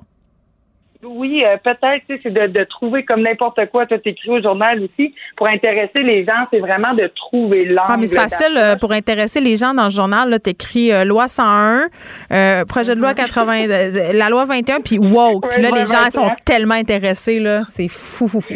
Mais tu sais, la principale raison pourquoi les gens qui n'ont pas voté en 2019, là, ceux et celles qui ne sont pas allés voter, c'est Mhm. vraiment un manque d'intérêt. C'est comme s'ils n'étaient pas intéressés à la politique, on en parlait. Pour les 75 ans et plus, bien c'est eux, la principale raison, c'est une maladie ou une incapacité. Mais il y a un vote, un non-votant sur cinq qui déclare trop occupé pour aller voter. Donc, il y a aussi la question à se poser. Arrête de Ok, me répéter ça, là, trop occupé, là, Madeleine. Excuse-moi, là, je vais me péter les bretelles un peu. là. J'ai trois enfants, un chien, j'anime une quotidienne, je sors un livre puis un documentaire, puis j'ai trouvé le temps d'aller voter. Fait que, mettons, Ah oui, puis- comment tu peux être plus occupé que ça, là, tu sais, hein? Ben, en tout cas, c'est c'est- c'est ça qu'une une personne non votante sur cinq a déclaré. Et, euh, C'est épouvantable. Ben, c'est ça, mais il faut peut-être se, se poser la question, ça nous prend-tu un congé férié pour inciter ces gens euh, à aller voter arrête, là, euh, t'as le- jour de que-? Quelqu'un proposait d'inverser les journées de vote par anticipation puis les journées de scrutin. C'est-à-dire, au lieu d'avoir quatre jours de vote par anticipation, t'en as une journée de vote par anticipation, puis après ça, t'as quatre jours où tu peux aller voter officiellement. Là, ça réglerait les problèmes d'horaire. Ben oui, moi je trouve que c'est une, une très bonne idée, mais il faut mettre toutes les options sur la table. Tu sais, là, moi j'étais contente cette année, j'ai pris l'option de voter par la poste. Ouais. Ça m'a vraiment sauvé beaucoup Mais de pourquoi temps. tu voulais pas y aller? À cause du temps? Ah ben c'est parce que je, suis- je suis trop occupée, c'est plate à dire, mais je j'étais trop occupée aujourd'hui. Mais euh, pour de vrai, j'étais un peu déçue parce que moi, il n'y a rien que j'aime plus que d'aller passer du temps au bureau de vote, juste euh, dans la file, voir les gens, voir cette C'est vrai que c'est enlevant.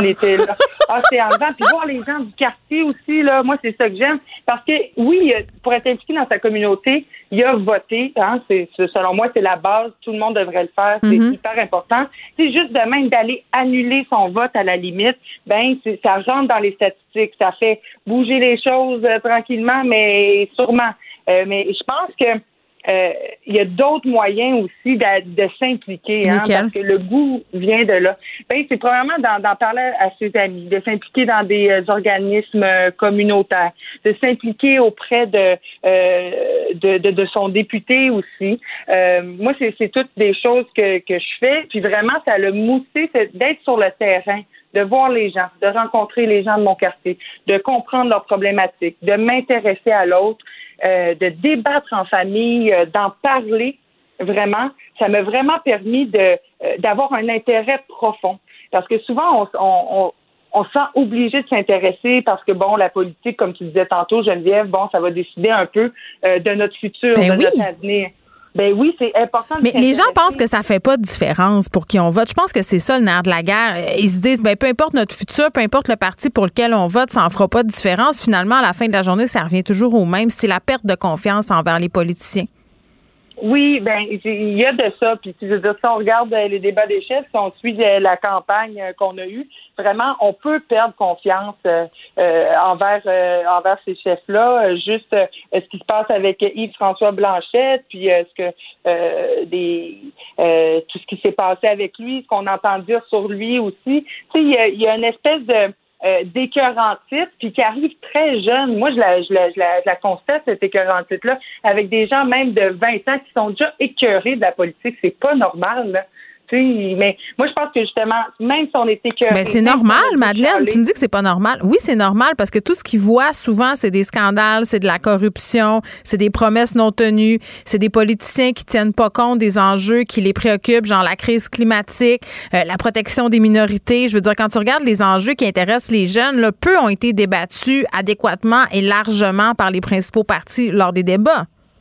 Ben, oui, puis c'est ça. Mais c'est, comment dire, c'est c'est pas normal que la politique... Euh, c'est pas normal la politique comme elle est présentement, qu'on y soit Ouais. aussi désintéressé. Bon. C'est normal qu'on soit désintéressé parce que c'est comme ça, mais... Mais, allez-y, intéressez, euh, intéressez-y, hein? Intéressez-vous à la politique, pardon, Oui, je vais l'avoir. oui. Euh, puis allez voter aujourd'hui, ça fait la différence, même si on pense que ça n'en fait pas. Madeleine, puis de l'autre côté, merci. La Banque Q est reconnue pour faire valoir vos avoirs sans vous les prendre. Mais quand vous pensez à votre premier compte bancaire, tu sais, dans le temps à l'école, vous faisiez vos dépôts avec vos scènes dans la petite enveloppe. Hmm, C'était bien beau. Mais avec le temps, ce vieux compte-là vous a coûté des milliers de dollars en frais, puis vous ne faites pas une scène d'intérêt. Avec la banque Q, vous obtenez des intérêts élevés et aucun frais sur vos services bancaires courants. Autrement dit, ça fait pas mal plus de scènes dans votre enveloppe, ça. Banque Q, faites valoir vos avoirs. Visitez banqueq.ca pour en savoir plus. Pendant que votre attention est centrée sur vos urgences du matin, vos réunions d'affaires du midi, votre retour à la maison ou votre emploi du soir, celle de Desjardins Entreprises est centrée sur plus de 400 000 entreprises à toute heure du jour. Grâce à notre connaissance des secteurs d'activité et à notre accompagnement spécialisé, nous aidons les entrepreneurs à relever chaque défi pour qu'ils puissent rester centrés sur ce qui compte, le développement de leur entreprise.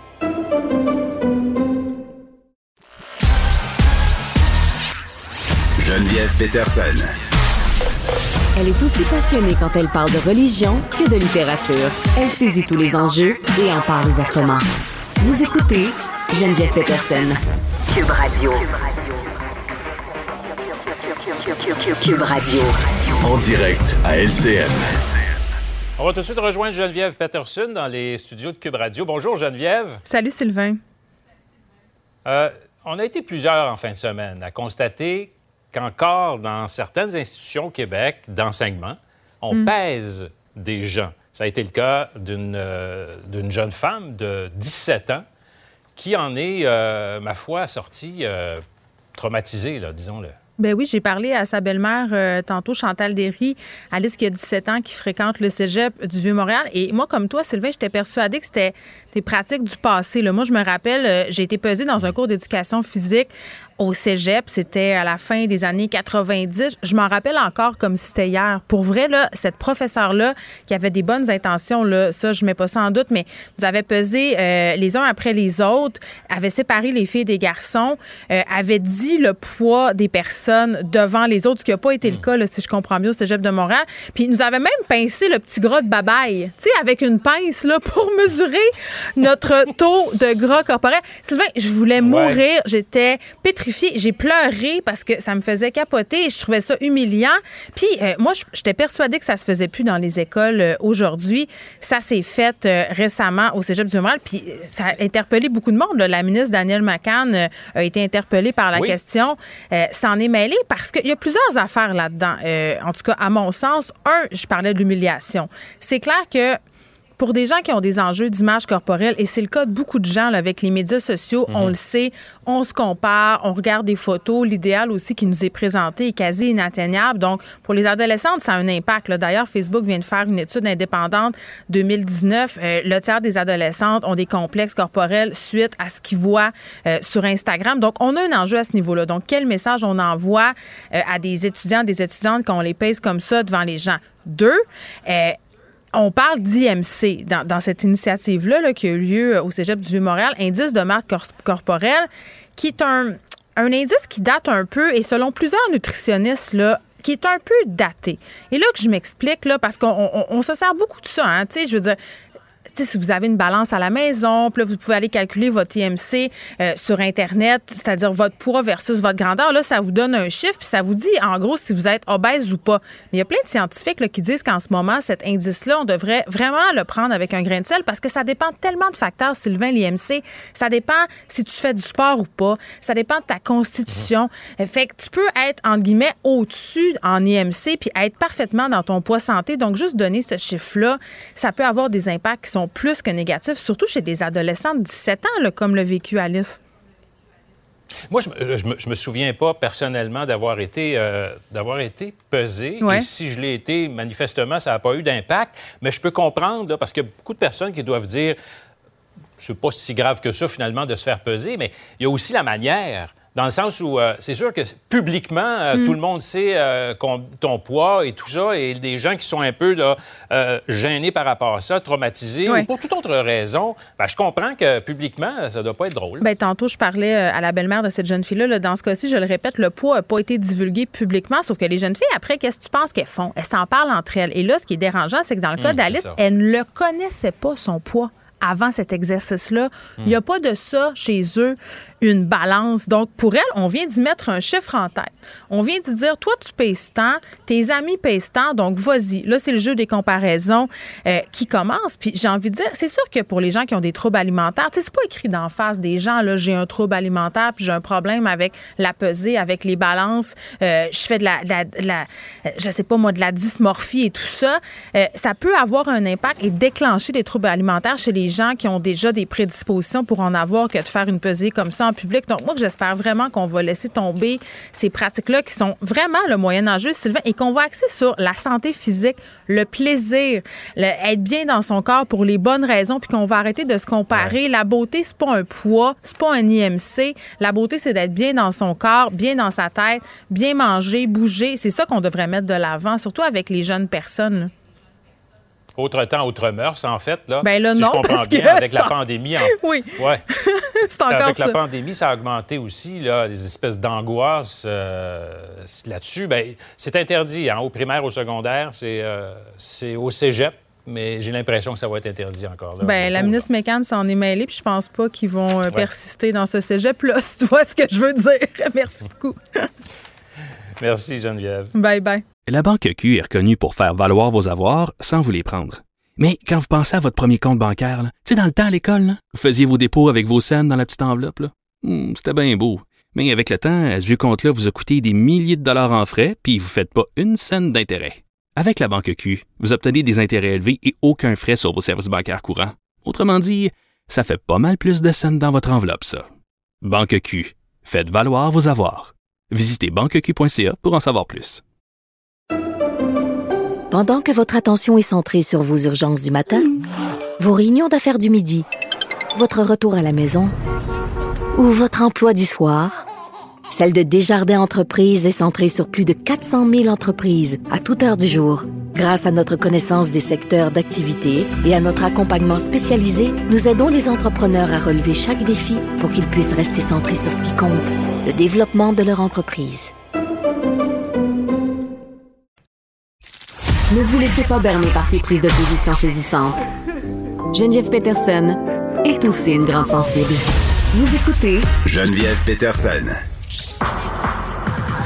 Danny Saint-Pierre, C'est la base de tout, ça vaut la peine. Geneviève Peterson. C'est parce que c'est dur de revenir en arrière. La rencontre. C'était ça la culture. C'était même supposé être comme ça qu'on apprenait. Ça se fait bien. Faut regarder ça avec un œil pas mal plus curieux, je pense. La rencontre Saint-Pierre Peterson. Dany Saint-Pierre. Allô? Hey, euh, j'avais hâte que tu arrives dans le pacing de l'émission pour parce que je disais au début, euh, je faisais la blague de ma fondue électorale. Oui. Euh, bon, euh, dans mon livre, j'ai- fait cette joke-là, fondue, qu'on se fait vraiment à chaque fois qu'il y a des élections, que ce soit tu sais, ici ou ailleurs, là, on le fait pour la soirée des élections américaines. Oui. Chaque parti a sa sauce. Puis les gens ont embarqué. Je, je me suis rendu compte qu'il y a beaucoup de personnes qui avaient un menu pendant les élections, puis pendant les débats. C'est un peu le Super Bowl de la politique. Oui. Fait que le monde bouffe. Toi, t'as-tu comme un menu spécial les, les soirs d'élection ou pendant les débats? Qu'est-ce que tu fais? Ben, tu sais, pendant les débats puis pendant les soirs d'élection, moi, mon amoureuse, elle travaille euh, dans l'autre équipe, dans l'autre réseau. Mais on l'aime quand même. Et elle, euh, elle s'occupe d'une émission de politique. Ouais. Fait que sais-tu quoi? Euh, C'est très, très, très vivant. Je suis pas mal en train de manger tout seul, tu sais, avec Oh, ma mais c'est fille. pas grave. Parce qu'elle est tellement dans le jus, j'y amène des petites assiettes. Puis elle est contente. Puis, euh, regarde, tu vois, comme là, ce soir, j'ai fait un petit lunch. Puis, euh, elle va rester... euh, elle va rester dans l'oreille de l'autre monsieur pendant toute la soirée. Puis après ça, ben, ils vont manger leur petit lunch, puis ils vont être contents. Puis je vais la retrouver à 3 heures du matin. Fait que je te dirais que pour nous, ce soir, euh, je vais ramener plein de petites choses à grignoter avec ma fille, avec Mm. Monique, ma belle-mère. On va se faire comme une espèce de tag team, puis on va écouter ça. C'est quoi? Tant Est-ce que ça peut. Est-ce que c'est. euh, parce que les, les auditeurs, ce qu'ils me disaient, puis les gens qui m'ont écrit sur les médias sociaux, c'est c'est des classiques qui reviennent. Hein? Euh, un, un truc de junk devant la télé. Là. Oui. Aile de poulet. On m'a parlé beaucoup de nachos. Oui. On m'a parlé. Là, la fondue, ça avait l'air d'être aussi euh, partagé dans quelques autres familles, mais les soirs de débat. Pas, pas les soirées euh, électorales. C'est parce que tu as peur de t'étouffer avec ton bout de fondu quand ça débat fort? J'en ai aucune idée. Moi, la seule raison pour laquelle je tripe à me faire une fondue électorale, c'est que c'est une affaire que tu peux manger longtemps. Et Ouais, comme tu une soirée, ben t'es là, tu manges devant ta TV, puis comme une soirée électorale, ça dure pour toujours. Ben là, tu peux chit-chatter avec ta tendre moitié ou tes invités si t'en Mhm. as, parce qu'on peut le faire en groupe. La Tout fondue, je parle, et la soirée, pas le reste. Ben, c'est ça, long. Mais c'est exactement. Laissons les gens vivre. C'est le- Vous pouvez euh, échanger tout ce que vous voulez. Tout à fait. Deux Mais- doses, deux doses, ça vous l'apporte à tous. Mais c'est le fun parce que tu peux t'installer. Moi, l'idée de manger une fondue dans le salon, j'adore. C'est comme une transgression. Ben, Ça tout petite table basse. Tout ce que tu peux manger la petite table basse, là, Les sushis, très chouette. populaire aussi. Très populaire. Puis, même pour la Saint-Valentin, prenez des notes, pratiquez-vous sur cette soirée électorale. Les mets chinois canadiens. Quelle chinois excellente canadien. idée. Oui. euh, Pizza. tu jettes tout. Tu vois, nous, ça va être de la pizza ce soir. Monique m'a commandé une pizza au PEP. Moi, j'en mange quasiment plus de la pizza parce que j'en vois chaque jour. Fait Oui, que là, je me, je me suis préservé.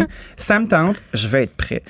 Moi, la politique, là, euh, ça me passionne, mais je me rends compte qu'on est tous euh, concernés à, à différents degrés. Euh, J'aimerais qu'on en profite aujourd'hui pour rappeler aux gens que c'est important d'aller voter. C'est un privilège qu'on oublie, un droit? C'est un privilège, Une c'est un obligation, droit, même. c'est une obligation. Oui. Mais tu sais, on se fait souvent dire euh, Ah, mais je sais pas pour qui voter. Ah, ben là, euh, ça, ça changera rien. Ah, c'est juste un vote. Oui, mais c'est ton vote. Puis quand tu te retrouves derrière l'urne, comment tu prends ta décision? Tu sais, on, nous- on nous disait souvent en famille, là, parlez pas de, euh, de hockey quand c'était le temps canadien nordique, parlez pas de politique. Mm. Alors, moi, je pense que j'aimerais qu'on défasse cette espèce de patente-là. Mais s'il n'y a rien de plus fun que parler de politique? Ben, moi, je trouve que oui, mais il y a beaucoup de gens qui sont gênés d'en parler. Pourquoi? Ben, imagine-toi donc que tu es entouré euh, d'une bande de libéraux puis tu es conservateur. Puis là, tu les entends tous Oui, chialer. il y a comme des là, ça chiale, ça-. Oui, il y a des partis honteux. Puis c'est étonnant, hein, parce que quand les gens se retrouvent euh, dans, dans le nid douillet et privés de l'urne, ils vont voter à leur goût. Tu sais, on a eu un. Il y a des changements de dernière minute aussi. Tu sais, parce que C'est comme à l'épicerie. Hein? Oui. Je comparais ça au- au- au- à la bonne volonté des gens. Là. Tu sais, quand tu dis Ah, je suis prête à payer plus pour Oui. tel produit, puis rendu à l'épicerie, là, en cachette, tu prends le plus cheap. Oui. Même affaire derrière le petit carton d'intimité où tu vas voter. là. Peut-être que tu as dit à tout le monde je vais voter pour X, mais il y a Oui. juste toi qui le sais. Il y Là, a juste toi là. qui le sais. Puis c'est ça qui est hot. Puis il y a une espèce de petit malaise aussi de faire euh, est-ce que je le dis, est-ce que je le dis pas? Puis après ça, si je le dis, est-ce que j'ai envie de me stiner avec la meute euh, qui est contre moi? Puis je trouve que souvent, on est dans, dans l'espèce de, de stéréotype convenu de ce qu'est une personne libérale, ce qu'est une personne conservatrice. Ça, là, Dani, ça me fait On tellement rire. Moi, ça me fait rire, là, les gens, euh, puis même parfois des collègues ici, Oui. Benoît, tu sais, tout le monde. Toi, tu dois voter pour euh, NPD, c'est sûr. Ah, c'est lourd. Mais t'es comme. mais Qu'est-ce qu'il dit ça? Non, mais c'est intéressant. Ben oui, Pourquoi tu penses ça? t'as ton chapeau. Tu sais? Pourquoi tu penses ça? Personne ne le sait pour qui je vote. Moi, c'est un truc dont je parle pas du tout. J'en parle même pas avec mes enfants. Mhm. Je leur dis pas pour qui je vote. Chez nous, on parle de programme, on parle de parti, Oui. on parle des perceptions. Moi, j'ai expliqué à ma fille euh, cette semaine qu'on votait pas pour une personne qu'on trouve cute ou le fun, sa pancarte. Parce qu'elle tripait sur une candidate en particulier dans notre quartier. J'ai dit, mais Tu pourrais le dire à des adultes aussi. oui, ça. mais j'ai dit, mais mais non, mais c'est une game de- de- d'apparence, la politique, Oui. là, on échappe aux apparences. Mais je lui explique, j'ai dit, OK, mais t'as trouves cool cette fille-là, donc ça te donne envie d'aller t'intéresser à ce qu'elle dit, hein? Mhm. Hein, vol, tu sais, puis, puis ça a donné lieu à une bonne discussion, mais, mais c'est vrai que moi, je le dis pas. Je le dis pas parce que, mais, mais les gens ont un casting, Oui. tu sais? On a un casting. Puis, euh, est-ce qu'on est capable de défendre le vote qu'on veut, euh, qu'on veut faire aussi devant les gens? Est-ce que si ça j'ai nous envie- tente? Si, je- ben, ça- si ça nous tente. Fait que, on se retrouve avec l'occasion d'aller voter. Puis que cette voie-là puisse essayer de changer euh, la société pour faire quelque chose de meilleur, parce qu'on vote pas pour faire pire habituellement. hein. On vote pour que la société euh, aille du bord qu'on veut. Puis les gens qui disent Ah, mais là, moi, j'ai aucun parti que j'aime. Je me sens pas représentée dans rien, donc je reste chez nous, j'allume mon vote. Mais tu peux voter contre aussi. Ça, c'est le, vote- le fameux vote stratégique. Oui, ben le vote stratégique, on, on s'en moque, mais pour. Il y a beaucoup de gens qui le comprennent pas, puis il est super important. Tu sais, c'est une lutte qui est chaude. Puis, euh, mettons, tu as les libéraux puis tu as les conservateurs qui sont euh, nés à nez. Ils On sont jase. nés à nez, là. Ouais. Puis c'est ce qui arrive aujourd'hui, là, euh, dans ta circonscription. Puis, euh, t'as pas envie que les conservateurs passent. Même si tu as envie de voter NPD, même si tu as envie de voter Bloc, t'es bien mieux de voter libéral pour pas le faire passer. Ça, parce c'est une, que vas- c'est une façon. euh, c'est ton meilleur ennemi rendu là. C'est le vote stratégique. C'est un vote stratégique, mais il faut le considérer. C'est pour ça que c'est important d'aller voter. je, moi, je pense qu'il faut voter avec son cœur. Il faut voter avec son cœur, mais il faut voter pour, Non, non, que- faut pour voter la moins pire des options aussi. Non, mais il faut voter avec ses allégeances. Quand je dis voter avec son cœur, c'est pas une affaire de calinours, là. Tu votes pour le parti. Mais oui, mais tu sais, je. Je dis, mettons, je voterai pas pour une personne parce que je trouve qu'elle a l'air fine ou parce Mais que, euh, tu sais, je vais être stratégique. Moi, je vais voter pour un parti, un parti qui a des idées que je trouve porteuses d'avenir, euh, qui est pas trop en contradiction avec mes valeurs. Puis, tu sais, c'est drôle, je parlais de ça avec Vincent Dessoureau, on a fait la boussole électorale et tout ça. Puis moi, j'avais, selon certains thèmes, euh, des allégeances dans plusieurs partis. Puis, tu sais, à un moment donné, c'est comme dans une relation, là, personne n'est parfait. Fait Personne n'est parfait. Oui. faut que tu acceptes le parti avec lequel tu peux vivre avec- le mieux avec ses défauts. Oui. Moi, moi, c'est, ça ma stratégie de vote. Oui, puis c'est pas parce que tu es dans un parti que tu es nécessairement uniformisé non plus. Ben, oui, ça. il y a la voix, il y a la voix du parti, il y a la ligne du parti, mais il y a des individus qui vont être là. Ils sont d'accord avec les grandes lignes. là. Qui, vont, ben, qui sont d'accord avec les grandes lignes, puis ça, ça leur prenait une maison où habiter, mais après ça, ils sont leur propre personne, puis ils deviennent votre député. C'est eux qui est, euh, qui est en place, qui sont en place, pour être capable de vous représenter dans ce grand pays qui est le Canada. Le si beaucoup- Canada. le Canada, même s'il y a beaucoup de gens qui veulent pas être dans le Canada, on est dans le Canada. C'est les élections fédérales aujourd'hui. Puis c'est pas un freak show comme dans la lutte, cette affaire-là. là. Tu sais, quand tu regardes les débats, là, tes voix se crient après. Là, des fois, j'ai l'impression d'écouter la WWE, tu sais. Puis tes voix, là, là, puis ils te sortent des phrases assassines, puis grosses, comme si ça avait pas de bon sens. Mais quand Mais il y a plein de gens qui, là... plein de gens qui disent que la campagne était plate. Moi, je suis tellement pas d'accord. Ben là, c'est parce que les gens aussi, ils se désintéressent vite. Puis on regarde Oui. les beaux costumes, puis les brillants, puis les pancartes, puis les couleurs. Mais est-ce qu'on s'intéresse à ce qui se passe derrière? À ce que ces gens-là peuvent faire pour nous? À ce qu'on doit leur exiger? Parce que quand on décide d'arrêter d'aller voter, là, puis qu'il y a un, un taux de désintérêt qui est élevé, moi je pense juste aux élections municipales, tu sais, qui s'en viennent bientôt. Hmm. On a de la difficulté à mobiliser une grande partie de la population. Là. Dieu sait que là où ça fait une différence rapidement, c'est au municipal. C'est clair. Mais on envoie un signal que les gens s'en sacrent. Ben, moi, je pense Puis que les politiciens, là, ils devraient prendre ce petit signal-là, le Ouais. mettre dans leur petite poche puis en faire quelque chose. Parce que quand c'est rendu que la population s'intéresse plus au destin démocratique de leur propre pays, là, ça veut dire que tu es dans une méchante crise de confiance. Fait qu'arrêtez de faire comme ça n'existait pas, là, Mhm. puis à campagner comme ça n'existait pas. À campagner, tes Hein? choses. Non, puis, puis tu sais, séduisez l'électorat. Non, mais reconnecter l'électorat, redonner au- envie aux gens. Tu sais, euh, comment ça se fait qu'on a une jeune comme Madeleine Pilote qui a 25 ans qui nous dit Moi, j'ai pas le temps d'aller voter, je vais voter par la poste. C'est quoi cette idée-là que ça prend mille ans? Tu sais, je veux dire, les gens, ils sont pas intéressés. Ils, sont, ils veulent expédier ça. Bing, bang, boom, c'est fini. Qu'est-ce qu'on fait pour les ramener, ce monde-là? Qu'est-ce qu'on fait pour leur dire ça te concerne aussi? Il y a une vraie différence à la fin de la journée. Il y en a une vraie, mais tu sais, on s'est quand même fait euh, pousser une élection euh, dans le creux de la gorge. Ouais, mais là, elle est là. Elle est là. Oui, je comprends qu'elle est là. Oui, vas-y. On l'a payée. On va la payer. On va la Très, payer, très puis on va continuer de la payer. C'est ça. Mais tu sais, est-ce qu'on pourrait avoir du leadership, des gens qui nous inspirent et à sortir pour eux? Des gens qui euh, nous proposent un projet, puis pas juste le fait qu'ils veulent renouveler pour un terme de quatre ans, puis avoir la paix pendant quatre ans, tu sais? Hmm. En tout cas, moi, je veux pas devenir cynique. Je vais aller voter, mais prenons-le comme un bon signal d'alarme pour euh, reconnecter les gens sur euh, l'avenir politique de notre pays. Très vrai. Je te laisse aller faire ton petit X dans la petite case. Salut, je me lave les mains avant. Bye bye. À demain. La Banque Q est reconnue pour faire valoir vos avoirs sans vous les prendre. Mais quand vous pensez à votre premier compte bancaire, là, tu sais, dans le temps à l'école, là, vous faisiez vos dépôts avec vos scènes dans la petite enveloppe. là. Hmm, C'était bien beau. Mais avec le temps, ce vieux compte-là vous a coûté des milliers de dollars en frais, puis vous ne faites pas une scène d'intérêt. Avec la Banque Q, vous obtenez des intérêts élevés et aucun frais sur vos services bancaires courants. Autrement dit, ça fait pas mal plus de scènes dans votre enveloppe, ça. Banque Q. Faites valoir vos avoirs. Visitez banqueq.ca pour en savoir plus. Pendant que votre attention est centrée sur vos urgences du matin, vos réunions d'affaires du midi, votre retour à la maison ou votre emploi du soir, celle de Desjardins Entreprises est centrée sur plus de 400 000 entreprises à toute heure du jour. Grâce à notre connaissance des secteurs d'activité et à notre accompagnement spécialisé, nous aidons les entrepreneurs à relever chaque défi pour qu'ils puissent rester centrés sur ce qui compte, le développement de leur entreprise.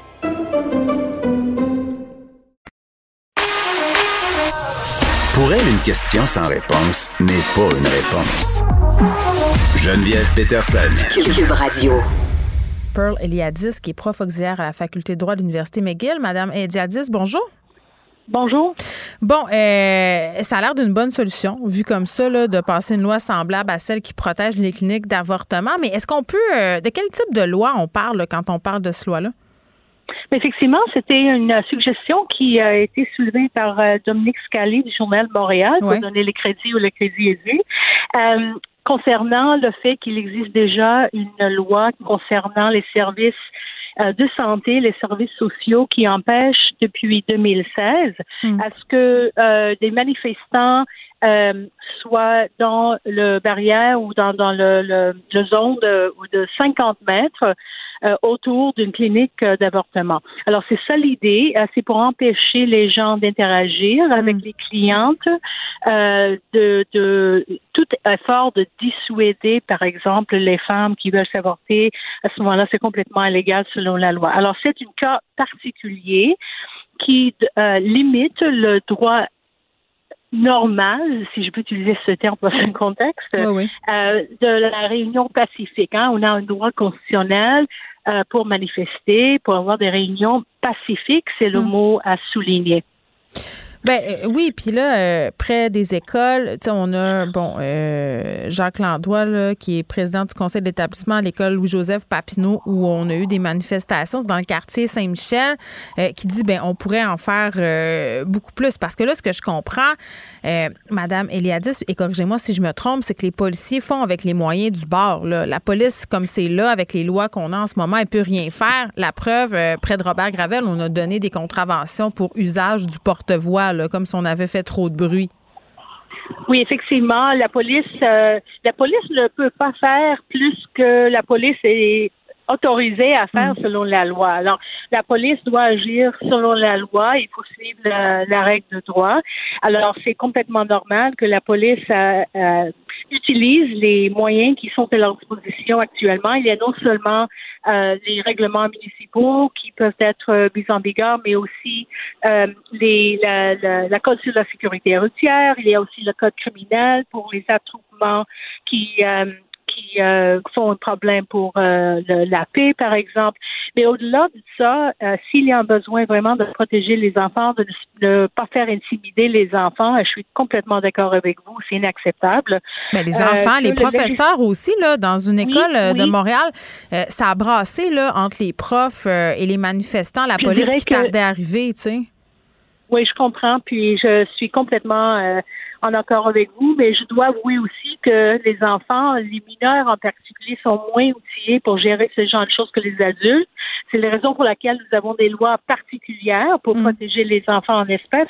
Alors, je pense que tout le monde serait d'accord avec moi qu'il faut absolument protéger les enfants. Ils ne sont pas les cibles de ce genre de manifestation. C'est inacceptable, mais il faut qu'il y ait une loi euh, qui respecte les limites constitutionnelles, qui respecte les droits qui Bon, sont c'est là. ça, c'est ça, Madame Eliadis, j'aimerais qu'on en parle de ces limites-là. Admettons qu'on décide d'aller de l'avant avec tout ça, là, parce que quand même, euh, les manifestants ont dit qu'ils allaient faire d'autres actions. Il y a des enfants qui ont été filmés, euh, insultés, donc euh, clairement, il y a un problème. Mais quels critères euh, devrait-on respecter pour faire passer une telle loi? Mais en principe, euh, c'est le, le, la loi, euh, la, la charte des euh, droits constitutionnels, le- la charte canadienne, prévoit que les limites doivent être primo-raisonnables, euh, que les limites doivent être justifiées, euh, nécessaires, proportionnées. Alors, il s'agit de regarder le cas par cas, de voir s'il y a assez de preuves pour démontrer qu'effectivement, on tente d'influencer, d'intimider les enfants, d'intimider les profs. Et je soulignerai aussi qu'il n'y a pas juste la possibilité de faire une loi qui est similaire que la loi concernant les cliniques d'avortement. Le gouvernement a aussi le pouvoir, selon la loi sur la santé publique, de faire les décrets, de faire les ordonnances euh, exécutives qui, et, le gouvernement d'ailleurs a fait plus que 200, hein, on se comprend, depuis mars 2020. Alors, le pouvoir est là, étant donné qu'on est dans une urgence sanitaire, euh, et je suis certaine que le gouvernement est en train de regarder euh, soigneusement les options qui existent. OK. Il y a quand même euh, certaines inquiétudes advenant euh, qu'on aille de l'avant. là. Il y, a, des gens qui se questionnaient, bon, parce qu'on le dit là, d'emblée, puis ça, il faut pas l'enlever, puis même la ministre de la Sécurité publique a été claire. Là, je pense que pour l'instant, elle, la considère pas tant que ça, cette loi-là, parce qu'elle dit que le droit de manifester, c'est un droit qui est immuable. On est dans une démocratie. Après ça, bon, euh, aller manifester près des écoles, je l'ai dit, est-ce que c'est éthique ou pas? Moi, je pense que ce l'est pas, surtout dans ce contexte-là. Mais, mais quand même, si on allait de l'avant avec ce, ce projet, cette loi-là, Est-ce que ça empêcherait d'autres types de grèves? Je m'explique, euh, Madame Eliadis, par exemple, des profs ou euh, du personnel qui voudraient manifester lors des éventuelles journées de grève, mettons, là, pour contester, je sais pas moi, là, certains, euh, certains aspects de la convention collective. Est-ce que ça impacterait Mhm. toutes les formes de grève autour des écoles? Euh, non. Euh, le, le gouvernement, euh, et- et- et ce que vous soulevez est très important. C'est très important que toute limite à un droit constitutionnel soit vraiment modifiée en fonction des circonstances particulières.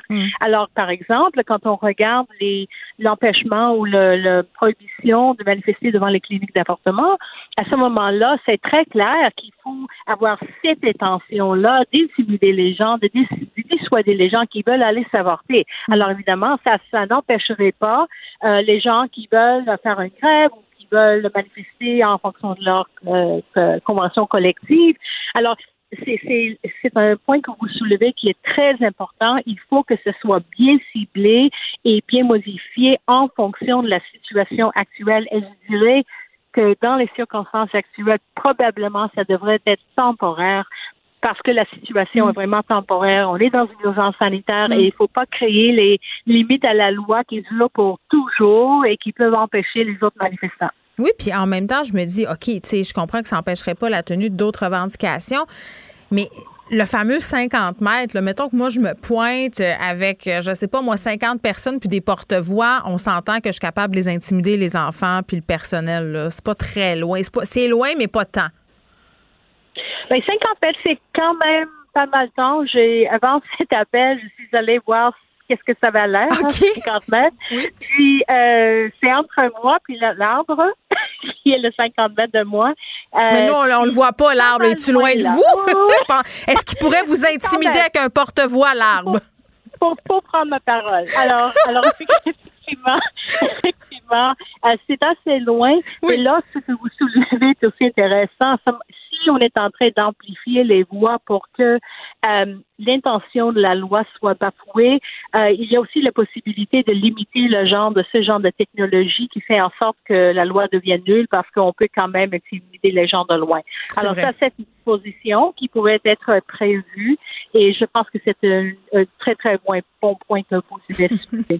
Bon, on verra euh, si on va de l'avant avec ce type de législation. Pearl Eliadis, merci, qui est professeur auxiliaire à la faculté de droit de l'Université euh, McGill. Et, et j'ai envie de dire, parce que, bon, à la lueur de cette discussion-là, il y aurait quand même une coupe de critères à respecter. Il y a le fameux 50 mètres. Puis vraiment, si on regarde euh, la réaction de Geneviève Guilbeault par rapport à cette possibilité-là, euh, moi, je ne sens pas qu'elle est en train de vouloir y aller. Du moins, pas maintenant. Là, je pense qu'on va essayer toutes sortes d'autres solutions avant. Tu sais, dans le cas de l'école Robert Gravel, quand ça prend 45 minutes au SPVM avant d'arriver, on est en droit de se poser des questions. Pour une école qui est située au centre-ville de Montréal, ça a été pas mal long.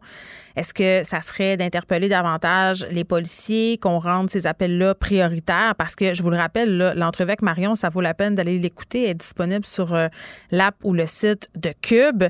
Euh, elle le dit, là, on savait pas trop quoi faire, on savait pas trop ce qui allait arriver. Euh, tu sais, les professeurs aussi qui sont pognés pour gérer tout ça, qui sont pas formés pour gérer des gens qui sont parfois, oui, intimidants, euh, légèrement agressifs dans leurs propos. Et, et si je me fie à ce qui s'échange en ce moment sur les médias sociaux dans la, ce qu'on va appeler la complosphère, euh, ce type d'action-là n'est pas prêt de cesser parce qu'ils se rendent compte que ça fait réagir. Les médias en parlent, les médias s'indignent, le politique s'en mêle.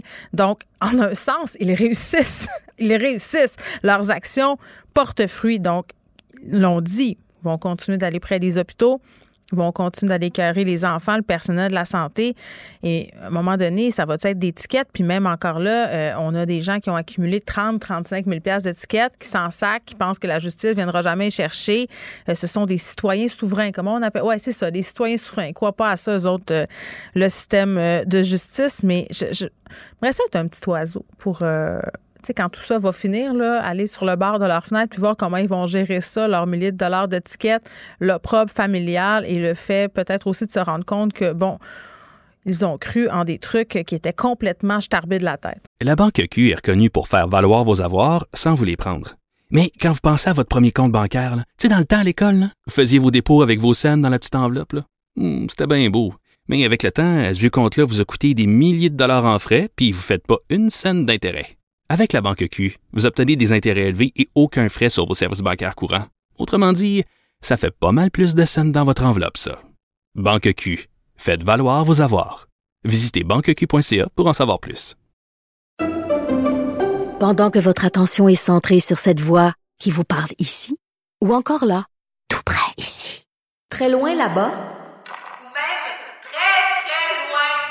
Celle de Desjardins Entreprises est centrée sur plus de 400 000 entreprises partout autour de vous. Depuis plus de 120 ans, nos équipes dédiées accompagnent les entrepreneurs d'ici à chaque étape pour qu'ils puissent rester centrés sur ce qui compte, la croissance de leur entreprise.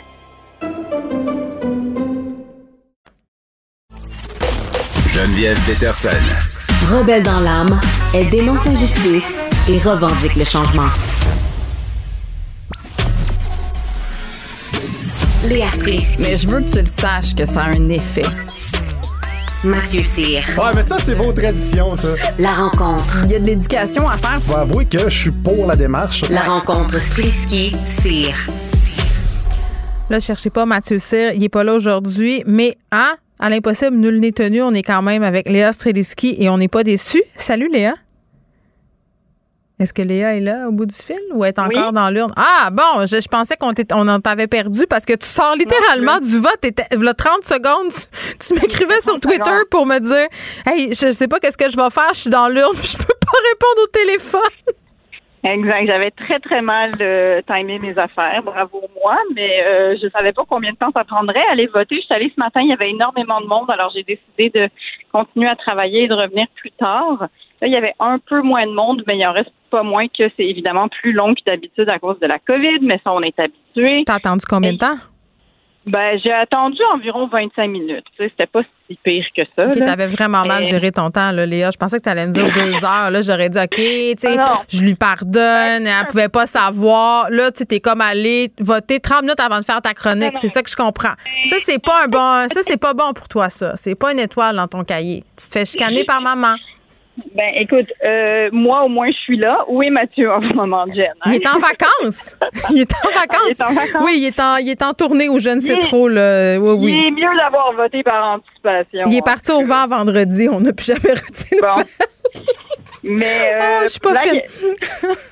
blague à part, euh, l'ambiance est bonne, il fait beau, euh, aller voter. euh, c'est sûr que c'est un peu frustrant que ça soit long. Là, puis là, je Ça m'a pris littéralement deux minutes ce matin. Il y avait juste moi puis un ça monsieur. t'a pris deux minutes. Oui. C'est ça, mais il y a, il y, a, il y a des numéros qui sont plus longs que d'autres. Vous avez des numéros d'urne, en fait, et Oui. euh, si dans votre quartier, tout le monde a, la- a le même numéro d'urne, ben malheureusement, ça va être long. Moi, c'était le cas de mon quartier. Ce qu'on voit circuler, Alors, euh, attends, ce qu'on voit circuler en ce moment, Léa, sur Twitter, c'est qu'il y a des gens aussi qui n'ont pas le bon bureau de vote sur leur carton électoral. Donc, euh, on va pousser ça plus loin, là, mais il semble avoir eu quelques petits problèmes à ce niveau-là. Oui, il semble y avoir cafouillage. Il y a Oui. aussi le fait que euh, personne nous a prévenu qu'on allait faire la file au soleil et que personne met de la crème solaire en ce moment. Alors, C'est moi, terrible. une bonne maman, j'aimerais que vous mettiez de la crème solaire avant d'aller voter. Est-ce que tu as apporté euh, des petites collations pour, pour les gens qui font la, la file avec toi? Non, mais j'aurais pu. Sincèrement, de l'eau aussi, ça aurait été nécessaire. Mais tu sais, je t'ai dit 25 minutes, mais ça se peut que j'ai tendance à, à toujours arrondir à l'optimisme. Moi, fait que c'était peut-être plus comme 40. Fait Ah, OK. Bon, fait que tu t'étais quand même pas si mal PC. ça. OK. Non, eh, bon, donc, tu as voté, tu as fait ton devoir de citoyenne. Ça, c'est fait. Ça, c'est beau. Euh, parlons vaccination. Parce que ça fait longtemps, en tout cas, moi, j'attends la vaccination des jeunes enfants, des jeunes enfants du primaire. Euh, là, on a Pfizer qui, bon, euh, vont, si on veut, de l'avant, là, avec peut-être une possibilité de vacciner les 5 à 11 ans. Il faut que tout ça soit approuvé, bien évidemment, ici, chez nous, aux États-Unis. Mais comment, comment ça se goupillerait? Qu'est-ce qu'on sait maintenant? Ben, en fait, ce qu'on sait, c'est que euh, ben, il y a de plus en plus de, de données qui sortent sur euh, sur le sur la vaccination des 5-11 ans. On sait qu'en Israël, par exemple, ils ont décidé de vacciner les enfants qui avaient des complications, euh, donc qui avaient des maladies qui faisaient que c'était très très euh, risqué pour eux d'attraper la COVID. Donc, euh, on a des données euh, qui, qui semblent être positives dans la mesure où Enfin, pour ceux qui veulent faire vacciner leurs enfants, c'est dommage que Mathieu soit pas là parce qu'on aurait pu encore s'obstiner sur le sujet. Mais euh, pour, pour les pour ceux, pour les parents qui attendent ça, moi je sais qu'à l'école secondaire euh, de mes de, de mon plus vieux, Hmm. euh, les enfants sont vaccinés première dose, mais quand tu regardes deuxième dose, ça commence à, à dropper un petit peu. Ouais. Et ça, je trouve ça inquiétant. Ce qui est inquiétant aussi, c'est qu'on sait que ben, le variant Delta est très contagieux. Et à partir du moment que nos enfants, nos tout petits ne sont pas vaccinés, on a tous peur que le Delta euh, ben, se venge sur eux. Oui, ben là, ce qu'on sait, euh, puis si ça reste à confirmer, c'est que possiblement on aurait une vaccination, un produit moins moins moins concentré, moins fort entre guillemets. Là, on vaccinerait à un intervalle de 21 jours, deux doses. Mais comme je te dis, tout ça reste à voir, euh, reste à confirmer. Puis j'ai reçu les courriels déjà, Léa. Là, toi, tu étais aux urnes. Je sais pas si tu as eu le temps de voir, là, mais les courriels pour les tests rapides qui seront déployés dans toutes les écoles primaires de la ville de Montréal. En tout cas, moi, c'est ce que je comprends du courriel de la CSDM que j'ai reçu. Là. Euh, ça risque d'être un faux bordel. Là. Déjà, depuis l'arrivée de ce courriel-là, j'en ai eu deux autres de l'école primaire pour dire ça prend l'autorisation. Oh non, j'ai oublié. Il faut que vous compreniez que ça remplace pas un test COVID. C'est juste si les enfants ont des symptômes à l'école, mais si vous signez pas à décharge, il faudra les retourner à la maison. Tu vois, tu vois déjà, là? Hein? Tu Ouais. vois? Hmm. Ouais, Ça va être beau. Moi, je, je pars du principe que je suis toujours un peu dans une chute libre en ce moment, puis qu'il n'y a pas vraiment de filet quant à combien de jours. euh, Combien de courriels on va recevoir de l'école? Ben, combien de courriels, ça? euh, Je veux dire, toi et moi, on a trois enfants, puis plusieurs écoles différentes, c'est sûr qu'on passe nos journées à faire ça. J'ai fait une moyenne l'année passée, tu au plus fort de la pandémie, là, euh, puis c'était une joke, c'était un running gag. J'avais en moyenne 25 courriels de l'école par jour. 25. Ouais, c'est beaucoup. Voir que je vais tout lire ça, la gang. Juste vous dire, là, j'ai pas, j'ai pas passé au travers de tout, puis parfois, ouais, c'était pas On fort. pourrait se faire des soirées courriels, Geneviève. On dirait tu veux, que un non. vendredi, on, on prendrait un petit verre de vin, on lirait nos courriers d'école. tu sais, je veux dire, c'est. euh, à- à Non, mais c'est on- surtout. On. Tu sais, je suis pas fine, mais c'est surtout, mettons, puis c'est une situation fictive, là. euh, Tu sais, mettons, le, le- le courriel de Madame José, prof de musique en deuxième année, qui veut nous parler de son atelier de futabec et nous dire que nos enfants s'appliquent pas assez puis que peut-être qu'on devrait y travailler à la maison, là. Tu sais, Madame José, en ce moment, je n'ai rien à coller, c'est de la flûte à bec, là. Juste le dire, là, je, je- ça arrivera juste pas. Puis d'ailleurs, pourquoi c'est la flûte à bec dans nos écoles, si ce n'est que ça coûte une pièce l'instrument parce que c'est insupportable? Mais c'est parce qu'un piano, c'est beaucoup plus difficile à, à voyager. Mais ça, c'est juste à Brébeuf que les enfants ont des pianos. Oui.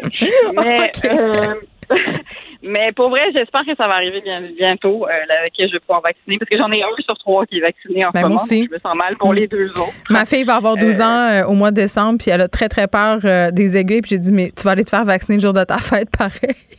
Ben oui, ben oui, ça va être son bonne fête, mais c'est tellement un beau cadeau, Je sincèrement. suis vraiment la pire des mères.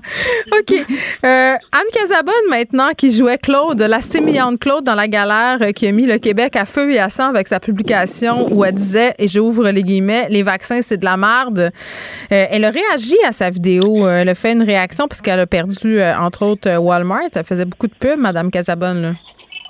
Ben oui, puis euh, je suis un peu surprise de sa réaction. Ben, j'étais surprise de sa première réaction parce que je trouve que c'est pas très. Tout était surprenant là-dedans. Oui, c'est ça, c'était surprenant. Puis ensuite, euh, sa vidéo, puis où est-ce qu'elle justifie le fait qu'elle n'a pas envie de, de, de créer de la ségrégation au sein de son public entre les gens qui sont vaccinés ou qui sont pas vaccinés. trop Moi, tard. j'en reviens pas qu'on on parle encore de ça. J'en reviens pas. J'aimerais ça qu'on passe à autre Ben, le chose. mot ségrégation, c'est un mot quand même historiquement chargé. Hein? Je voudrais juste qu'on le souligne. Ben oui, puis à un moment donné, c'est une question d'urgence et de santé publique, puis je comprends pas comment ça se fait qu'on est encore rendu là, j'arrête pas de le répéter. Puis ensuite, si tu veux pas que les gens soient divisés, ben Mm. peut-être commence par pas faire des statuts sur Facebook où est-ce que tu dis que le gouvernement et le vaccin sont de la merde, tu sais. Je veux dire, c'est pas la meilleure manière de ne pas diviser les gens. J'imagine qu'elle s'en est rendue compte. Ouais. Euh, Ben, son portefeuille s'en est rendu compte, en tout cas. Ça, c'est sûr. ben oui. Puis après, moi, je pense qu'on devrait donner le droit aux scientifiques de la planète dorénavant de euh, être les futurs metteurs en scène de tous les acteurs et les actrices du Québec qui se sont prononcés sur la vaccination parce que mon Dieu que les acteurs ils ont l'air de savoir comment on fait un vaccin. Juste te dire, David Lahaye était au Gémeaux. Hein. Moi, je l'ai vu, là, fait qu'il fallait montrer notre passeport vaccinal. Fait que faites vos recherches, là, ça veut dire qu'il y a eu ces deux vaccins. C'est c'est ce que Bon. je. Hein? Puis, tu sais, il va falloir qu'on regarde les contradictions de tout ce beau monde-là aussi, euh, ma chère euh, Léa. Mais bon, Anne Casabonne qui tente de rétro-pédaler, mais une fois que la pâte à dents est sortie du tube, c'est un peu difficile de la rentrer. C'est ce que j'aurais envie de lui dire. Oui, puis les jours où est-ce que ça va pas bien, puis vous avez l'émotion et le trémolo, peut-être faites pas de statut Facebook. Non, allez écouter Ou des vidéos sur TikTok. Ben oui, éloignez-vous des médias sociaux. Dites à, dites à vos amis de vous faire faire ça parce que c'est jamais une très bonne idée. Moi, personnellement, il y a des bouts dans mon cycle men- men- menstruel où est-ce que je m'interdis de faire des tweets. Ah, moi aussi. Moi, moi euh, des fois, je m'interdis certaines chroniques. Oui, oui. Si je pense à encore la même chose le lendemain, là, je publie la chronique, mais sinon, je me Voilà. méfie de moi-même ces jours-là. C'est très ou- dangereux. puis je me tape des vieilles, euh, des vieilles saisons d'Omerta ou de Lancécante, puis ça me remet à ma place. Léa Streliski, Voilà. merci beaucoup. Ça me fait plaisir. À demain. Bye, Bye. bye. La Banque Q est reconnue pour faire valoir vos avoirs sans vous les prendre. Mais quand vous pensez à votre premier compte bancaire, tu dans le temps à l'école, vous faisiez vos dépôts avec vos scènes dans la petite enveloppe. Hmm, C'était bien beau. Mais avec le temps, ce vieux compte-là vous a coûté des milliers de dollars en frais, puis vous ne faites pas une scène d'intérêt. Avec la Banque Q, vous obtenez des intérêts élevés et aucun frais sur vos services bancaires courants. Autrement dit, ça fait pas mal plus de scènes dans votre enveloppe, ça. Banque Q, faites valoir vos avoirs. Visitez banqueq.ca pour en savoir plus. Pendant que votre attention est centrée sur cette voix qui vous parle ici, ou encore là, tout près ici, très loin là-bas, Celle de Desjardins Entreprises est centrée sur plus de 400 000 entreprises partout autour de vous. Depuis plus de 120 ans, nos équipes dédiées accompagnent les entrepreneurs d'ici à chaque étape pour qu'ils puissent rester centrés sur ce qui compte, la croissance de leur entreprise.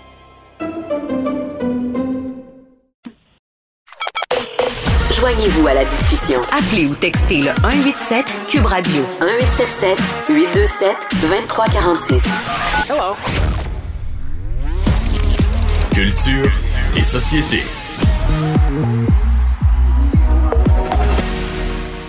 Anaïs Gertin-Lacroix est avec moi pour terminer cette émission comme c'est devenu la tradition. Anaïs, salut. Allô, Geneviève, hey, t'étais magnifique hier, faut que je le dise. Avant hier, là, t'es mêlée. C'était avant hier. Écoute, trois jours de, de célébration. Hey. on vient qu'on se perd. On, sait plus qui était on le est plus camp. habitué. On n'est plus habitué. Mais t'es bien fine. C'était samedi où je me suis prêtée au jeu des Gémeaux. Gémeaux pandémiques, c'était quelque chose. J'ai envie de te dire ça, la procédure. Mais ça marchait rondement, là. Mais c'était Oui. lourd. Mais vas-y donc, en 20 secondes, je, je veux, je veux entendre parce que justement, tu y étais, moi, j'y étais pas. Donc, au niveau de la, de la- de la pandémie, les procédures, Bon, ben- tout ça, le passeport, euh, c'était comment? Il y avait une grande file à l'entrée euh, du lieu où ça se tenait. Et là, évidemment, euh, il y avait des gens qui nous disaient de nous tenir à deux mètres, mais pas grand monde écoutait, puis on n'avait pas vraiment de masse. Mais on était dehors, puis tout le monde était double vacciné. Tu rentrais, c'était purel un peu partout aux stations, euh, vérification du passeport vaccinal, bing bang boom, l'espèce de tapis rouge. Et là, c'était dans une salle. En fait, euh, t'attendais ton tour dans une salle où il y avait une espèce d'écran géant puis un mini-bar. Puis quand il collait ton numéro, il fallait que tu te dépêches. Puis après ça, ben, il fallait que tu sortes dans ruelle. C'était pas mal ça. Oui, ça avait l'air étrange. Genre, j'ai vu passer plusieurs expéditif. images là, Oui. de, de- de personnalités qui regardaient la télévision. Oui. Euh, là, je me demandais justement, comme sur on n'entendait ça rien. Ben non, quoi? mais c'était Ah. n'importe quoi. C'était plus le fun après, tu sais, après quand tu retrouves euh, toutes les personnes dehors. Mais moi, je me faisais la réflexion suivante euh, à quoi ça sert de faire autant de mesures sanitaires si dehors tout le monde se jase à deux pouces de la face? Ça, c'est ma C'est question. ça l'affaire. mais mais c'était très le fun quand même. Est-ce que tu écouté les Gémeaux hier? Euh, J'en ai vu quelques bribes assez. euh, j'ai vu, j'ai vu le bout. j'ai vu le, le- le bout de, de Guy Jodoin surtout parce que bon, euh, ça, ouais. par hasard, je suis tombée dessus au moment où ça se produisait. Euh, Guy Jodoin qui voulait pas finir de finir. Hein? qui voulait pas finir de finir. Guy. Jodoin hier qui a remporté euh, pour la première fois un trophée en humour pour son personnage dans Esquad 99. Lui qui est monté sur scène, là, c'est une minute, on part la musique. On Oui. sait comment ça fonctionne dans les galas. Alors, il a remercié son équipe, il a remercié, euh, bon, euh, quelques comédiens vraiment qui a mis de l'avant, notamment Patrick Huard. Et là, la musique est partie. Donc là. Il a demandé au régisseur, quelqu'un avec qui il connaît, au réalisateur qui connaît depuis longtemps, avec qui il a travaillé sur Sucré Salé, de cesser la musique. Et là, je vais te faire entendre un extrait de ce beau moment-là. Oui. Je vais mettre euh, aussi euh, sur un piédestal. Non, non, non, on part pas la musique. On part pas la... Non, non, non, non, non, non, non. Non. Daniel, arrête ça, s'il te plaît. Daniel! Daniel, arrête la musique. On arrête la musique, s'il te plaît. Daniel, je, je parle Mais plus, puis on arrête la musique. là. Daniel. On perd beaucoup de temps à dire d'arrêter la musique. ensemble, t'arrêtes la musique. Bon, voilà, OK, parfait. On a du power ou on n'en a pas. Alors, je Et ça, Geneviève, mettre- c'est arrivé deux, trois fois dans le numéro. Il dit Daniel, arrête, Daniel, arrête. Non, mais Et ça a mal passé, hein. C'est c'est ça. Ben c'est juste particulier parce que là, on, on sait dans un gala, il y a plusieurs artistes qui ont dit, tu sais, c'est dommage. Honnêtement, on veut remercier les gens autour de nous. Mm. Euh, on a une minute pour le faire. En même temps, on sait que c'est dans un gala. Hier, on remettait 17 statuettes. Si tout le monde commence à déborder, Non, à déborder, c'est long, ça finit plus de finir. Donc là, hier, les gens, parce que son propos en soi était fort intéressant en disant que euh, à l'époque des émissions telles Télépirates, euh, tu sais, les premières années, même le tricheur, tu sais, les, les, les critiques étaient pas nécessairement très élogieuses, mais on, per- on a permis au projet de, de prendre son envol et finalement, ce sont des projets qui ont vraiment rencontré un franc succès. Là, lui parlait d'Esquad 99, disant que pour la troisième saison, c'est long. Là, on attend d'avant avant d'avoir le hockey. Puis il dit, pouvez-vous nous laisser un peu le temps de prendre notre envol avant de toujours tirer la plug, littéralement, et que ce soit pas juste les codes d'écoute. il voulait tu sais, pas le- tirer la plug sur ses remerciements, Lui- mais il a enlevé du temps aux autres. Tu sais, c'est Ben, qui c'est tout ça qui est particulier. Tu sais, le propos est là, c'est drôle. Les gens applaudissaient dans la salle. Une fois, OK, mais là, en même temps, tu fais OK, mais pourquoi toi, tu mérites plus qu'un autre? Mais il y a du power, il l'a dit. le pouvoir. Puis c'est ça. Mais c'était tu des blagues. On comprenait à son ton Ben qu'il était pas sérieux, mais mais il y a vraiment des gens qui ont pris ça au premier degré. Là, sur Twitter, ça brassait. Ben, les gens qui prennent ça au premier degré, c'est parce que c'est ça. Théoriquement, on sait, dans un, un gala, exemple, c'est 90 minutes, on peut pas nécessairement par la suite continuer à étirer. Donc, il a pris du temps aux autres. Il y a peut-être un manque de respect de moi, voyons donc, t'es qui toi pour demander Mm. aux gens de t'écouter? En même temps, moi, j'ai trouvé ça drôle parce que c'était un cas isolé. Si, tout le monde commence à faire ça, là, ça va devenir Ouais. lourd. Donc, Bon. pour un cas isolé, OK, je comprends le propos, mais tu sais, écoute, là, c'est- Là, ouais. c'est ça. Parlant de temps, je voudrais qu'on s'en garde pour parler euh, du tapis rouge d'OD, s'il vous plaît. OD chez nous, ça commençait hier, OD dans l'Ouest. Euh, on va repartir. Bon, il y a eu des twists, là, les deux maisons, euh, quatre gars, huit filles, huit filles, quatre gars. Tout ça, c'est bien correct, Geneviève. Mais moi, il y a deux choses hier qui sont venues me chercher littéralement. Là, au niveau de la diversité, qu'est-ce qui s'est passé? Là, là, l'an passé, on La mettait diversité de- ben, une diversité corporelle, euh, au niveau culturel. La diversité de toutes, là, dans de toutes les diversités. La diversité de toutes, là, c'est ça. Tu sais, l'an passé, je trouve que, euh, notamment avec euh, Julie, qui avait un surplus de poids qui était extraordinaire. Bon, ben, c'est pas fait sacré d'or au bout de deux secondes. Je veux dire, ils, ils nous disent qu'on veut de la diversité, mais c'est pas si vrai que ça, finalement, quand on regarde le Eh, comportement des candidats. Là. T'as tout à fait, t'as tout à fait raison. Ouais. Elle s'est fait mettre dehors euh, quelques années euh, avant. Là, son nom, euh, c'est Alanis également qui est partie euh, dès la, la première semaine. Mm. Exactement. Tu sais, donc aussitôt qu'on met quelqu'un euh, qui porte pas du 2, ben on dirait que cette personne-là se fait mettre dehors. Mais honnêtement, hier, écoute, là, au total, il y a une quinzaine, même plus de filles. Il y en a deux qui ont un léger surplus de poids. Puis là, là, tu sais, je pèse mes mots, là, Geneviève, là, mais toutes les autres. Là, je regardais ça hier au niveau des gars. Écoute, il y en a un seul qui a pas un six-pack. Là, je me disais, bon, ben là, mieux, c'est dur des- d'avoir un six-pack, Anaïs. là. On les Hey, salue. C'est difficile.